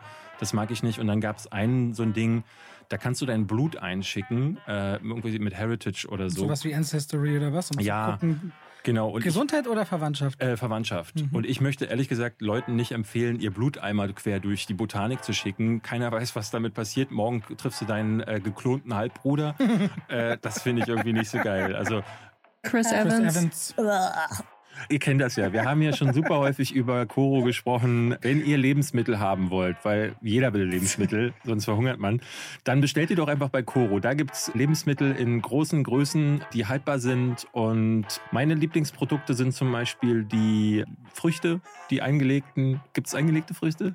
Nee, es gibt getrocknete, getrocknete, Früchte. Gefriergetrocknete. Die Nüsse, mit- mit die Schokolade Öle. Also das Ding ist, jedes dieser Produkte, die es da gibt, ist mein Lieblingsprodukt. Deswegen, ich möchte mich hier nicht festlegen. Ich hatte mit David schon einige Videocalls, wo er wirklich dann die Erdnüsse gegessen hat, die gerösteten und sie zum Beispiel total mag. Ja. Und so. Und deswegen kann ich nur sagen, wenn ihr das Bestellen liebt, das Online-Bestellen liebt, wenn ihr Lebensmittel mögt, wenn ihr überleben wollt und deswegen auch gerne esst, dann bestellt bei Koro. Wenn ihr das tut, dann nehmt den Code Schwafel5. Schwafel als Wort, 5 als Zahl und dann gibt es da 5% auf den ohnehin schon sehr guten Preis. Ich denke bei Richtung fremden Schwänzen immer, i. Stimmt's, Baby? Ja, ja. Ja, ist weil, aber wirklich so. weil die auch alle dir zu klein wirken, ne? ja, So. Dreimal im Riesenstrahl wohin zu kotzen, in ein Bett zu scheißen oder zu furzen. Unsere Kategorien heißen nicht Stadt, Land, Fluss, sondern Film, Schauspieler in, Regisseur in, Filmmonster In Wer dagegen die Schönheit des weiblichen Körpers bewundern will, der kann sich die Dream Girls Alpha Edition nach Hause holen. Zwölf selbstbewusste Frauen zeigen ihre wohlgeformten Körper auf farbigen, trotz aller Nacktheit nicht unästhetischen Fotos. In Schwarz-Weiß gibt es die Ladies bei Naked zu sehen. Die Blondine im November zeigt alles, während die Schönheit im April am Strand fast schon züchtig bekleidet ist, wäre die Bluse nicht klatschnass. Ich dachte so, züchtig. Ähm, ja, und dann aber am Ende empfehlen sie dann für wahre Genießer, für Freunde der Stubentiger gibt es dann noch den Postkartenwochenkalender Katzen. Diese ekelhaft, wir sind schon zwei dreckige Klugscheißer, muss man auch so sagen. Was ist denn, wenn ich sterbe im Urlaub? Was wollen wir den Leuten dann erzählen? Dann Okay. fliegt die ganze Nummer auf. okay, hast du letzte Worte, die du noch sagen willst? Ich liebe dich, Robert. Du meinst es nicht ernst. Doch. Doch? Dein Gesicht sagt anders. Wie irre ist denn das eigentlich, diese komische Modescheiße? Ich finde, es gibt keine bessere Red Flag als äh, Platz 1 bei den Netflix-Charts. Ja, Riesentier. Riesentier. Okay. Ein Liga. Ein Warum Liga. nicht Töwe? Weiß ich nicht. Also ich bin schwer enttäuscht. Es gibt doch die, die von oben nach unten hängen und dann gibt es die, die von unten nach oben ragen. Und so, so unterscheiden die sich dann vom Namen her? Genau, die einen heißen Stalaktiten und die anderen, glaube ich, Stalagmiten. Ich würde sie Spitzelfelsis nennen. Spitzelfelsis aus Eis. Da ist dann alles dabei, ne? Also, was sind denn zum Beispiel haltbare Lebensmittel, David? Steine zum Beispiel. Die, Die haben wunderbar leckere Oliven mit Stein. Also welche, die man wirklich. Aha. Was soll denn das schon? Ja. Verdammt und nackte Frauen. mein größtes Problem mit dem Film war, dass es eben keine wirklichen Sympathen gibt so, und ich mich nicht richtig äh, an die Figuren heften konnte und dementsprechend eher sogar dachte, boah, wann sterben die endlich? In der deutschen Synchro ist es kaum zu ertragen, dieses Kind. Und es ist auch so ein richtiges Arschlochkind ja in der Handlung und das funktioniert dann dadurch, weil das Kind auch so schlecht spielt, nochmal schlechter, da irgendwie irgendeine gewisse Form von Empathie dann für diese Charaktere zu entwickeln. Eine Nuss, zwei Nuss, David. Ha? Hast du Hunger? Hast du Lust? Würdest du dir E.T. vs. Batman angucken? Nein. Nein. Du weißt, würdest, worauf du, ich würdest, du, würdest du Senator Butthead wählen, Robert? Nein. ja. Würdest du dir Meryl Streep als Mr. Doubtfire ansehen? Nein. Würdest du dir Lego Les Miserables im Kino anschauen? Auf jeden Fall. Aber ich glaube, das ist dann noch die einzige Les Miserable äh, Version, die dann erträglich ist. Also ich sehe auch ehrlich gesagt auf die Entfernung nicht mehr so gut. David, ich bin dick. Nur, dass du es mal gehört hast. Die Was? Brille hast, nicht, dass du dann ähm, äh, erschrickst. du bist nicht dick, Robert. Du bist nur zu klein für dein Gesicht. Außerdem muss man davon noch gar nicht erschrecken. Das ist ganz okay. okay. Irgendwie haben wir anderthalb Stunden heute schon wieder Oh, gequatscht. krass. Ich muss jetzt auch zum Amt. Und damit schalten wir raus aus dem Podcast und rein in die Werbung. David, Ich trinke noch. David, ja, David. ja, Wir haben ja. gerade über was gesprochen. Du hast gesagt, oh, du tust dich so schwer damit, ne? Du tust dich so schwer damit, zum Beispiel geballte Informationen einfach so hintereinander zu sagen. Mhm. Das fällt dir irgendwie schwer. Weißt du, Ja. was überhaupt nicht schwer ist? Was denn? Einen Überblick über all seine Versicherungen zu haben. Schöne Überleitung. Aber wie, wie bekomme ich diesen Überblick? Das ist super einfach. Kennst du die Clark-App? Kenne ich ja. Ja, Clark, C-L-A-R-K. Mhm. Haben wir schon im Podcast schon manchmal drüber gesprochen. Ja. Das ist eigentlich super einfach. Du kannst da innerhalb von wenigen Minuten einen Überblick über all deine wichtigen Versicherungen haben. Und das Schöne ist daran, auch wenn du mal was ändern musst oder was geändert werden soll, das kann alles Clark für dich machen. Denn die haben Versicherungsexperten, die durch tausende Tarife durchscannen können, welche Versicherung für deinen Lebensstil genau die richtige ist. Also David ist ja so einer, der, wenn ein Fahrrad, wenn er mal fährt, vielleicht auch mal umfällt, da braucht man eine andere Versicherung als jemand, der nur viel zu Hause auf der Couch sitzt beispielsweise. Und Clark kann das alles für dich möglich machen. Da kannst du deine Versicherung auch hochladen, da können die geprüft und gecheckt werden. Ist es genau für dich das Passende? Wichtig ist immer zu wissen, dass man dann sein Versicherungsmandat auch überträgt auf Clark. Das ist in der Versicherungswelt so gang und gäbe, nichts, was die jetzt erfunden haben. Das heißt, dein bisheriger Versicherungsvertreter, wenn es jetzt eine Unfall- oder eine Haftpflicht oder eine Krankenkassenversicherung, also eine Gesundheitsversicherung ist, dann ist natürlich klar, das Mandat wird übertragen auf Clark, aber kann man auch jederzeit wieder kündigen und ist natürlich kostenlos. Und wenn ihr jetzt Clark ausprobiert, ihr findet natürlich alle wichtigen Infos und Links in den Shownotes, dann kriegt ihr sogar einen Shopping-Gutschein im Wert von 30 Euro, wenn ihr zwei von euren bestehenden Versicherungen hinzufügt. Pechschwafel 54, also Pechschwafel 54 als Ziffern. Das hintereinander und dann ist dieser Gutschein euer, insofern ihr natürlich zwei Versicherungen eintragt. Und das könnt ihr natürlich dann verwenden oder diesen Gutschein für Apple, für Ikea, für Amazon, whatever ihr gerne wollt und braucht. Und Clark ist da ein ganz einfacher Begleiter, um bestens abgesichert zu sein. David, hast du Lust mal drüber zu schauen? Weil dein Lebensstil, der könnte ja bestimmte Versicherungen nach sich ziehen. Ich glaube, ich mache das mal, Robert. Danke für den Tipp. Bei welcher App? Bei Clark. Ganz einfach. Vielen Dank und damit schalten wir raus aus der Werbung zurück in den Podcast.